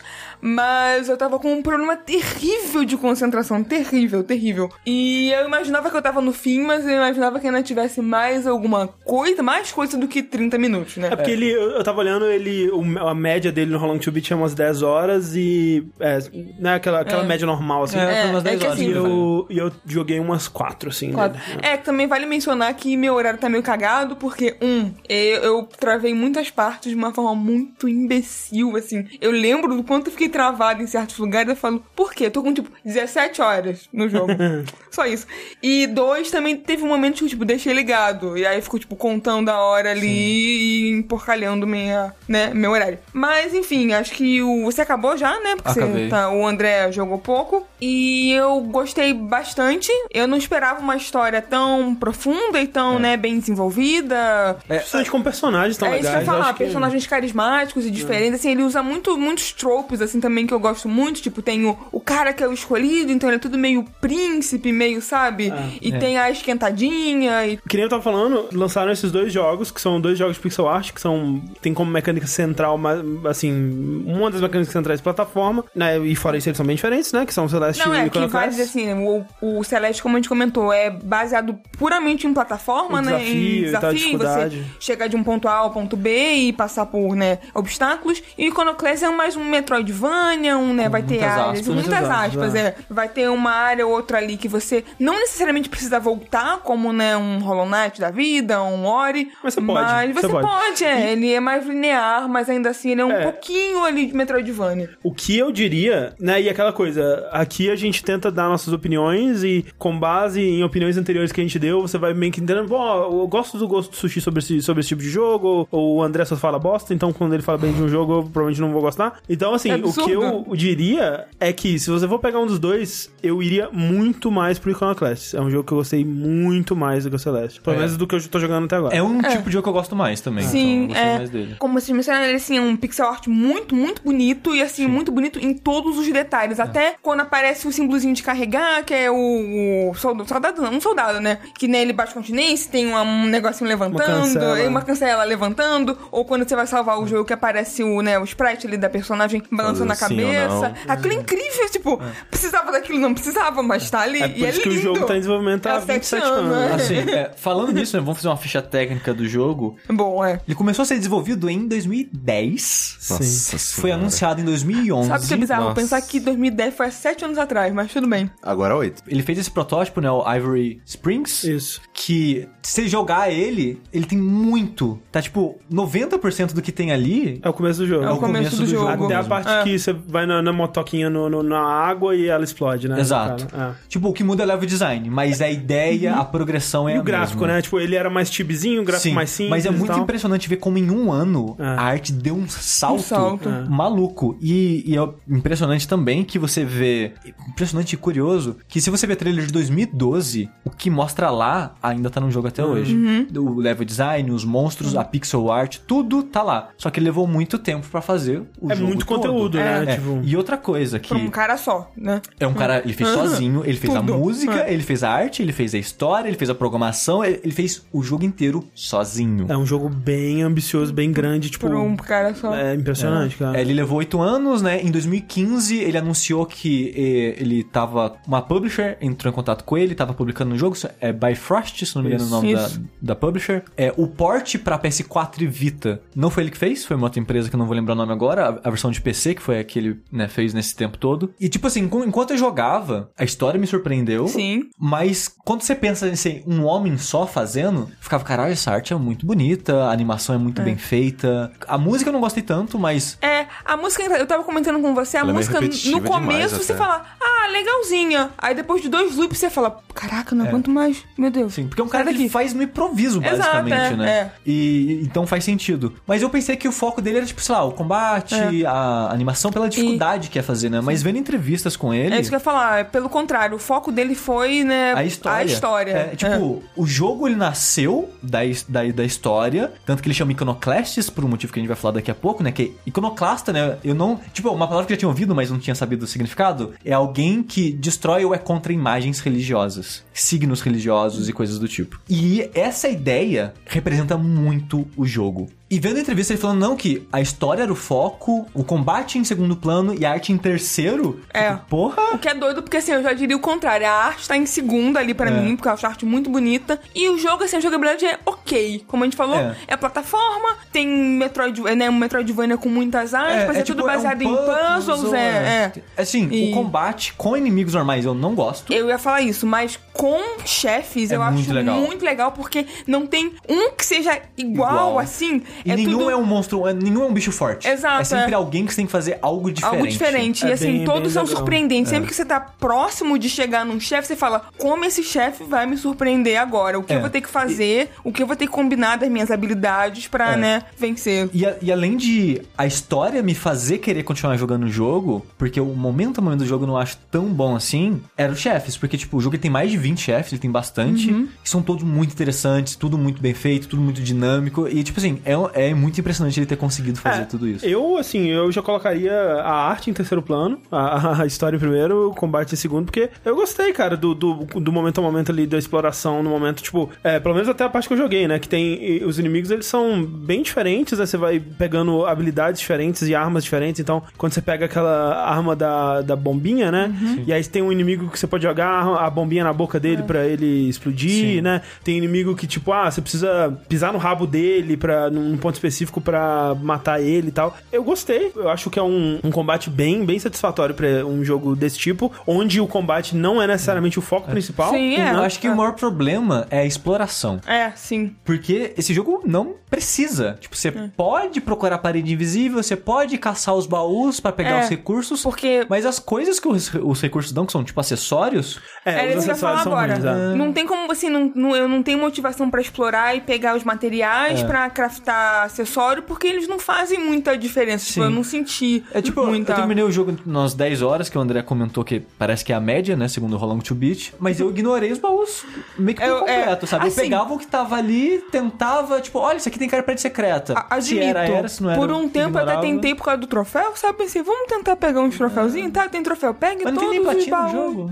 É verdade. Ah, agora eu tô bem triste. É, Mas Eu assim, não tinha reparado nisso, eu vi os troféus. Enquanto. eu- Eu não, cara. Tipo, eu, eu realmente acho que o, o- os, os gadgetzinhos eles são bem inúteis e é bem frustrante quando você vai pra, pra mesinha de construir e tem, tipo, 10 que você já tem. Tipo, por que, É, que eu vou construir de não, novo é, a porra, Só porra explicando melhor, você pode craftar esses tweaks que são, sei lá, vão te dar. Você pode girar a sua arma primária e aí você pode girar ela mais rápido. Só que não vi diferença nenhuma e você toma um dano e ela, tipo, meio que quebra e você tem Sim. que destruir inimigos ou objetos pra coletar umas coisinhas e voltar para voltar a funcionar. Sim, então assim, os tweaks eu até acho. Tem alguns que são legais, eu gosto de ter. Por exemplo, tem um que faz você girar a chave inglesa por mais tempo, e aí você tem uma, uma janela de então- parry maior É, e tal. tipo, tem um mais únicos e raros que você vai achar bem escondido. É. Mas, tipo, o mais diferente e útil que eu achei foi a esquiva. Mas essa parada de tomar É, dano da e desativar é, tipo, É. porra. É Aí tem, bosta. é, tem tipo de meditação que você consegue meditar e recuperar esse negócio sem A destruir vida, nada, né? mas aí, tipo, ele ocupa um espaço. Então,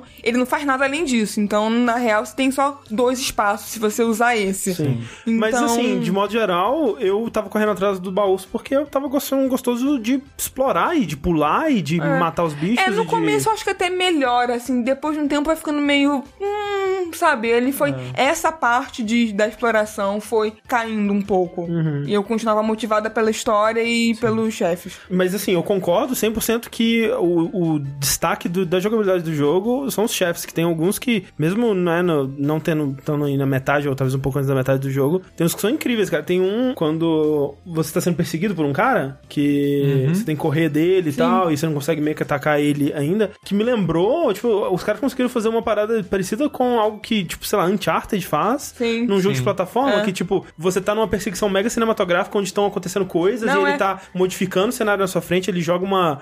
Tipo, você tá correndo, né? E aí ele joga uma arma de, de, de gelo no chão e congela o chão. E aí de repente você tá escorregando, e aí, tipo, mudou sua física, você pode dar umas deslizadas, e, tipo, tudo isso em tempo real. Aí você pula na parada, aí você cai na água, ele congela a água e ele fica em cima, né? Andando em cima, e você fica nadando embaixo, ele tenta te atirar. Até com- chegar, né, a sua amiga e pá, e aí negócio. quebra o gelo, aí você É. pula pelo gelo e sai, tipo, parece uma, uma, uma cena de ação mega cinematográfica onde o jogo não tira o controle de você e é tudo super intuitivo e, e é foda, E sabe? assim, momentos assim, sabe, câmera lenta, assim, agora também É. cheguei num que você tá tudo estrupiado, assim, um momento todo tenso, aí você chega em câmera lenta, os pássaros voam, assim, tem uma fica, parte que você- caralho! que você tá andando, aí ela faz uma parada meio Call of Duty, assim, que ela arromba uma porta, aí você tá jogando com aquela moça que tem a shotgun, né? E aí você invade uma sala, né? E aí, tipo, fica tipo o breach do Call of Duty, fica tudo em câmera lenta, aí você mira em cada um.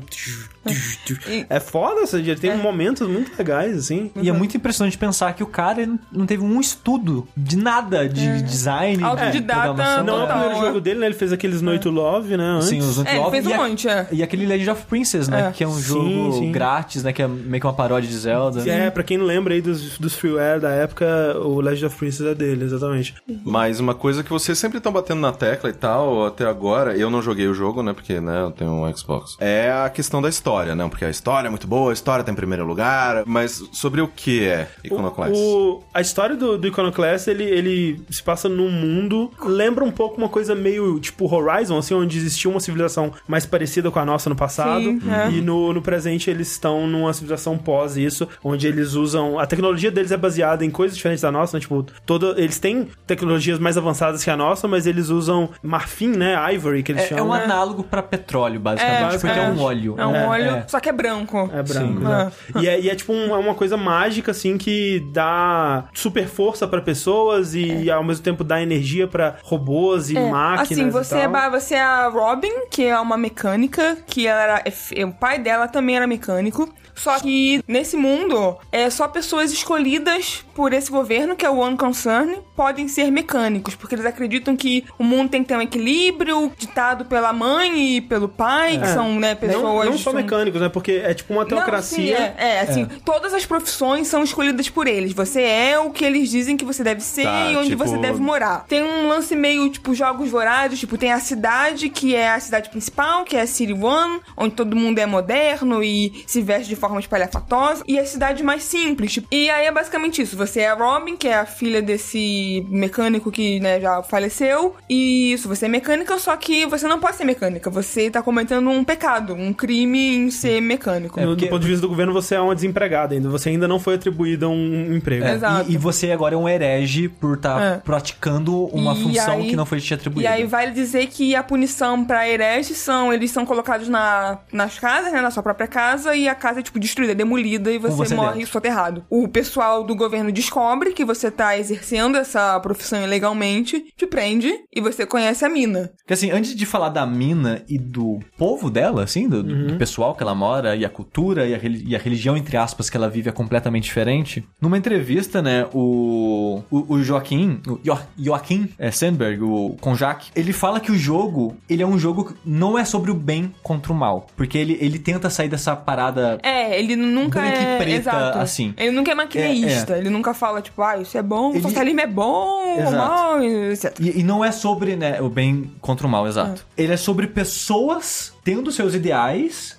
achando que ele é o certo e tentando fazer o melhor que ele pode com o que ele tem, com o que ele conhece, com o que ele acredita. E as pessoas aprendendo ao longo desse processo que às vezes ela tem que mudar, às vezes ela tem que É. aprender diferente. É muito mais sobre tá doutrinas errada. e ideologias do que sobre, né, é, vilanizar Sim, sim. uma religião ou qualquer coisa que seja. É, porque você pode pensar que, ok, eu te dei esse- essa premissa, né? Ó, o governo teocrático, que é super né? Ele vai. batido já, se E também você, né... é, é muito fácil, né? Sim, é sim, muito é. fácil você, você vilanizar Um é, lado. essa situação. Ah, mas por que que eles fizeram isso? Porque eles são maus. Seu cu, cara. É. Não, tipo, não é.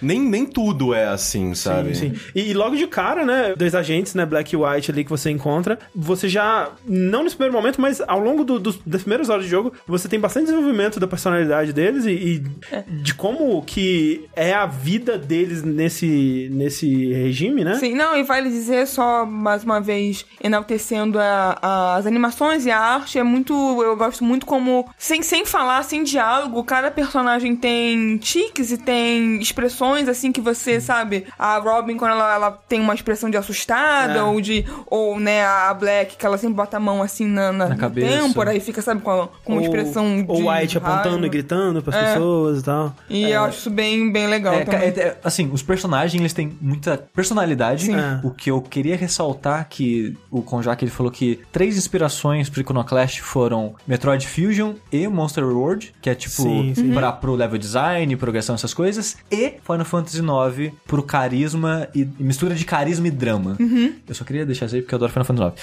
Mas falando dos personagens, eles têm muita personalidade e cada um deles cresce e muda e são tão reais no jogo que me surpreendeu demais. Porque assim, nesse tipo de jogo a gente não tá acostumado com esse tipo de narrativa. Eu, eu acho que é a narrativa mais séria que eu já vi no jogo de plataforma, sei lá, Sim, sabe? é. Porque os personagens são tão críveis, são tão reais e tão falhos, mas ao mesmo tempo você entende o ponto de vista dele, por que que eles agem o- como agem. O irmão da Robin é um bom exemplo. Então, né? o irmão da Robin, É. eu discordo dele o tempo todo. Eu, às vezes eu acho ele meio babaca, mas eu entendo de onde ele tá vindo. Eu Sim. não concordo, mas eu entendo, entendo, de é. onde ele tá vindo, sabe? Sim. Porque ele é mega protetor É, dela. porque né, ele perdeu até o pai, sufoca, ele, é. né, ele tem todo o envolvimento com, com o governo também, que faz ele ser super protetor como Exato, ele é. ele, tipo, ele perdeu tudo É. e ele só tem ela. Então ele, por favor, para com essa jornada, para com isso. Você não tem que ajudar ninguém, você é muito inocente e tal. É, tipo, para, só vai pra casa e fica lá de boa, sabe? E você não, você... Tipo assim, a única coisa que me incomoda nesse jogo é que a sua personagem, ela não fala. Você responde algumas coisas, mas ela não conversa, É, né? ela não, dia- não, não tem diálogo. E eu gostaria que ela fosse mais presente. O protagonista mudo, ele funciona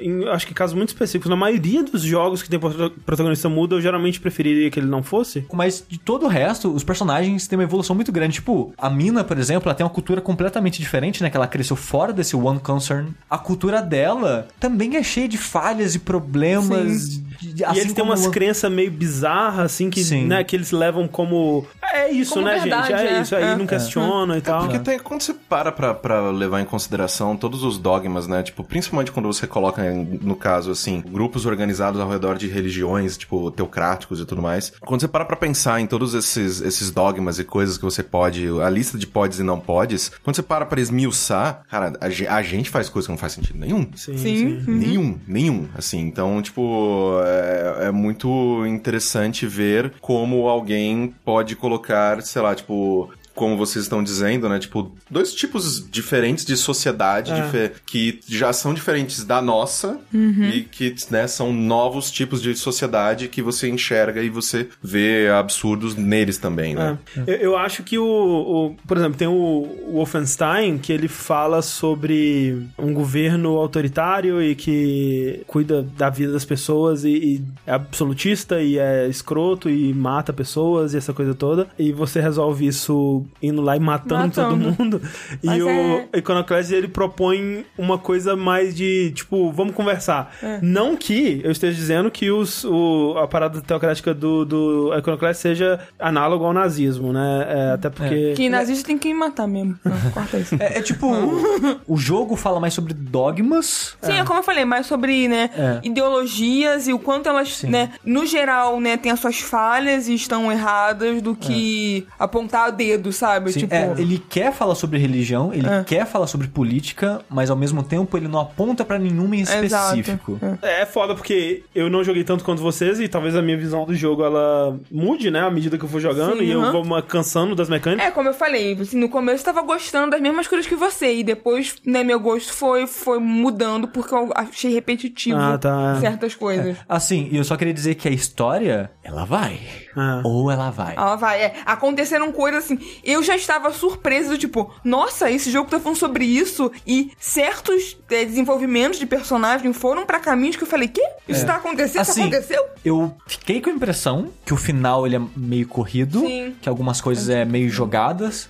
Oito anos, né? É. Não podia ser Jesus 22. Cristo. E o- o- os últimos minutos daquele jogo, você fica, oi?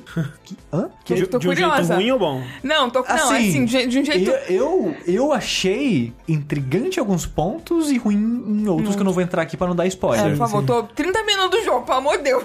Mas, tipo, eu fiquei. Não, O que que você. Por que que ele, que que ele quer dizer com isso? Porque, tipo assim, uma coisa que ele falou e parece que ele quer fazer quando você joga o jogo é passar uma mensagem. Que um dos motivos que ele falou que enquanto ele tava fazendo Iconoclash é porque ele queria fazer um jogo que tocasse as pessoas, mudasse a vida das pessoas, que passasse uma mensagem de alguma maneira. E eu acho que ele consegue fazer isso. Só que quando você chega no final do jogo, você vê qual é a mensagem disso, desse acontecimento. Sim, que, sim. tipo? É, tá caminhando por um lado que eu tô, tô suspeitando que vai acontecer, mas, né, vou, vou guardar aqui minhas suspeitas. Pra, né. Mas é isso, Iconoclasts. É, e vale dizer que na, no Steam tá 38 reais e na PSN americana tá 20 dólares. Na PC brasileira tá 61,50. Olha aí. Ah, não, é ok, mais tá. do que a gente Não, tá- tá, tá tranquilo, tá ok. Ah, tá um preço Tá justo. tá ok. É, mas é 38 no PC. É, PC É, sempre é o mais barato. Não, é, sim. mas, mas em relação, pegando a cotação do roda dólar em que eles qualquer- estão usando é, aí, é. tá, tá baixo. É, tá se por algum motivo você tem Vita, eu acho que Tá é pra crossplay. É, é, sim, é. Então, tem aí. Tem aí. Se você, Aí. você é a, a última pessoa que tem um Vita aí, aí Eu, eu tenho ainda. eu Inclusive, comprei Persona 4 pra poder jogar de quero ver, quero ver jogar isso aí. Nossa. Você tá jogando Persona 4 há 10 anos já. É, basicamente. Eu vou ter que não, começar de eu novo. não namorava o Andrei, você estava jogando Persona Eu vou ter que Vai começar de sair o. Persona 6. Eu vou ter que começar de novo. Vai. Que eu não lembro do que que... on- Onde eu tava no jogo. o que que tava acontecendo. Eu acho que eu tava na escola do Persona 3. Ó, jogou pra caralho então, hein? acho Você que tá eu tava fugindo lá. pra isso aí. Rapaz. É, Pra encerrar esse caralho todo aqui, lançamento rapidinho. Jesus Cristo. Dia 6 de fevereiro, semana que vem. Lembrando sempre que é na próxima semana do lançamento, que as pessoas falam, ah, mas e, E amanhã vai lançar do- É tu- semana tu- que tu. vem, gente. Então, dia 6 de fevereiro pra iOS, PC, PS4 e Shone, Dandara. Olha aí. olha aí, Finalmente. finalmente. Olha aí, Dandara, Dandarinha. Pensei que você tá outra semana, não semana Muitos, que vem. jogo, Tô muitos feliz. jogos brasileiros, de brasileiros ou com brasileiros. É, Eu esqueci de cara, falar que tem altas referências brasileiras. É, tem coxinha. com- Tem coxinha, tem a menina que chama Samba, Tem uma menina que chama Letícia. tem, tem com, com acento e A tal. mina chama Mina. E, a, mi- e o chefe é um cangaceiro, basicamente. Ele Olha gosta aí. muito, muito, eu acho que ele veio pro Brasil, um negócio assim. é. Eu tava vendo o, o Quick Look e já tava vendo lá, tipo, que porra, por que que essa mina chama... Mina. Samba. É, samba, é. Mas enfim, É, mas tem uma hora que ele fala de coxinha, fiquei feliz. eu também. Eu vi essa parte, eu, eu pulei o diálogo muito rápido, eu pensei, peraí, alguém falou de coxinha? não. E eu passei o diálogo, eu, peraí. Eu li, eu li dez vezes pra ter certeza. Tipo, coxinha, não. Tá escrito outra coisa. Eu cheguei perto, eu... Ah, coxinha. Tá Coxinha. esbarrando no microfone. Então, feliz que eu fiz. Então, falando em coxinha, isso não tem nada a ver, mas, né? Dia 6 de fevereiro pra PS4, Shadow of the Colossus. Eita, né? Olha aí, que loucura. Shadow of the não. coxinha. Tá sendo muito bem avaliado. Eu quero. Ah, Quem diria? Quem diria? Quero um bom jogo. Tenho, tenho que, né, meu currículo gamer pra não, né, Eu não vou jogar isso aí, não. Se a gente receber, eu jogo, hein? Eu- alô, eu- alô, Sony. Alô, Sony, arroba Sony. Por favor, É. manda aí. Dia 8 de fevereiro tem o Aegis Defender, que é um jogo que eu coloquei meio por curiosidade aqui, porque... É contra a dengue? É, tipo isso daí. que ele... Cara, imagina um jogo ruim. Ficar virando pneu, Jogando fumaça branca. colocando areia na, no, na, na, nos vasos de planta. Acho Que top. nossa senhora. Esse jogo, ele é uma versão mais ambiciosa do No Heroes Here, porque ele é um jogo que você joga em co-op, que é uma mistura de jogo de plataforma com Metroidvania com muitas aspas e Tower Defense. Loucura. Porque você tem uma base que você tem que defender, que vai vir hordas de inimigos e tal, mas você tem uma área que é tipo uma área aberta de plataforma que você vai ter que explorar pra matar monstros e conseguir recursos pra conseguir construir suas defesas. Então, tipo, é uma versão mais ambiciosa, né, do... É, do... É como se o No Heroes Here tivesse uma área fora do castelo. Exatamente. Eu não sei se é bom, mas tô curioso pela ideia. Legal. Então Bom. fica aí dia 8 de fevereiro Sabe pra? PC, PS4 e Switch. Sair pro Switch é, é, é- é no ângulo. É. É, é gol. E 9 de fevereiro pro Switch, coloquei aqui só porque foi uma surpresa pra mim na época e eu achei divertido e achei Peraí, que não ia qual? ser divertido. É o Dragon Quest Ah, tá, Builders.